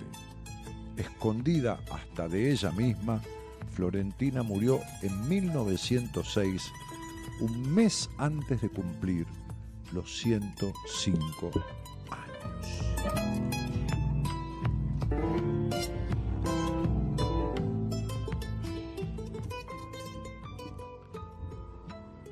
Este capítulo se llama La sobrina, historias insólitas de la historia argentina, Daniel Balmaceda.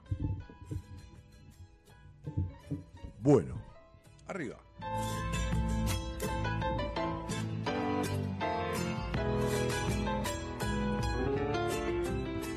Me hace reír, dice acá esta señora, con tus agregados al relato. La señora miraba con binoculares a los vecinos. Claro, una fijona por ahí.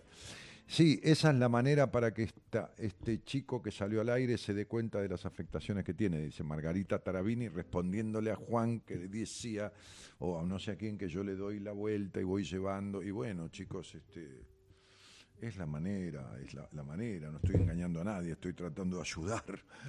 Este, este, eh, bueno, ¿qué más? Nada más, ya está. Corazón y pases cortos. Y, no sé, dije dos veces lo del taller nada más. Bueno, Marita me dijo, por lo menos tenés que decirlo tres. Ya está, lo dije dos veces. El lunes que viene lo diré de vuelta. Bueno, este, atiendan. taller vivencial, ya cumplo. Si no, 17, domingo 17 de diciembre, a las 4 de la tarde. Conduce Daniel Martínez, parte del equipo de Buenas Compañías, cuatro horas. Escribir a marita arroba buenascompañías.com. Mañana a la noche, después de las 12, que ya será jueves por la noche, viernes por la madrugada, tenemos la participación de alguien de acá. ¿Sí? Ah, va a haber alguien del equipo participando. ¿Qui, qui, qui, qui, qui, quién? ¿Quién? Antonella Padovani. Andonella Padovani. Bien. Este, había un cantante que era Raúl Padovani, ¿te acordás? ¿Quién está en línea? ¿Antonella? ¿Eloísa está en línea? Ah, Eloísa, ¿estás en línea? ¿Qué estás haciendo, Eloísa? Estuvimos hablando de vos, diciendo tantas cosas lindas. Ah, en el WhatsApp está. Ah, no, déjala entonces. Este, bueno. Juan dice, ni, ni, mis vecinas son tan chumas como la tal Margarita. No, ¿sabes qué pasa, Juan? Viste que al final de cuentas, pobre, somos prejuiciosos. Yo, viste, soy el culpable.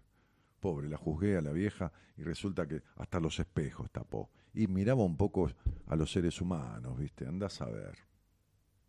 ¿No? Digo, vamos a pensar bien de eso. bueno, este, mañana Antonella Padovani, ¿eh? Fenómeno Anto, divina, muy dinámica, haciendo programas del equipo de profesionales, licenciada en psicopedagogía, incluso está terminando también la licenciatura en psicología, ella sigue estudiando, qué sé yo. Buah, este, maravilloso.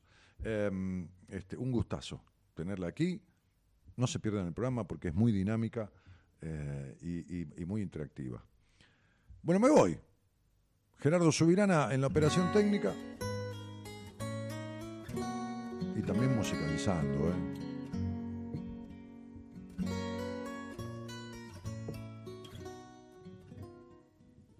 Mi nombre es Daniel Jorge Martínez, el programa Buenas Compañías. Mm, esto es Lerner también. ¿No? A ver. César. No, es una mina. Sí. ¿Sandra? Sí. Ahí escucho bien. Tengo ganas de estar bien, sin que nadie lo interprete, y sentarme en el andén. Mándale a Marita y arranquemos la semana que viene con este tema. ¿Eh? Decirle, Dan eligió este tema para la semana que viene, Marita. Así no se gasta. Tengo ganas de aprender Mándaselo ahora, ¿viste? Cuáles son las diferencias de estar libre y en silencio y callar por conveniencia.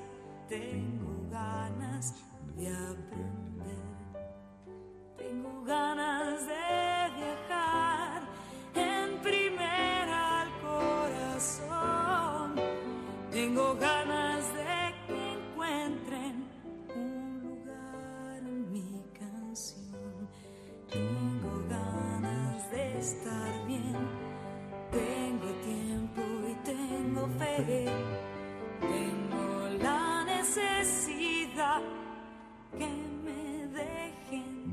De joder. tengo ganas de estar bien, tengo tiempo y tengo fe, tengo la necesidad que nos dejen de joder. Por favor, déjennos de joder. Déjennos crecer. Déjennos trabajar en paz. Terminen de robar la mayoría de todos los que nos gobernaron y nos gobiernan. Porque además de lo metálico, además de lo material, se han robado lo peor que se le puede robar a un ser humano, que son las ilusiones. Tenemos pibes acá, acá cuando salgo ahora, durmiendo en la calle redrogados, una familia con dos hijos en una entrada de una pequeña galería que hay, y estamos en la base y Suipacha, a una cuadra y media del obelisco, una cuadra y media del obelisco. Tenemos cientos de miles de pibes y de padres de los pibes que perdieron las ilusiones. Me cago en todos ustedes, no en mis oyentes, en todos los que han hecho de este país esto que nosotros también en cierta manera permitimos que lo hagan. Buenas noches a todos y gracias por estar.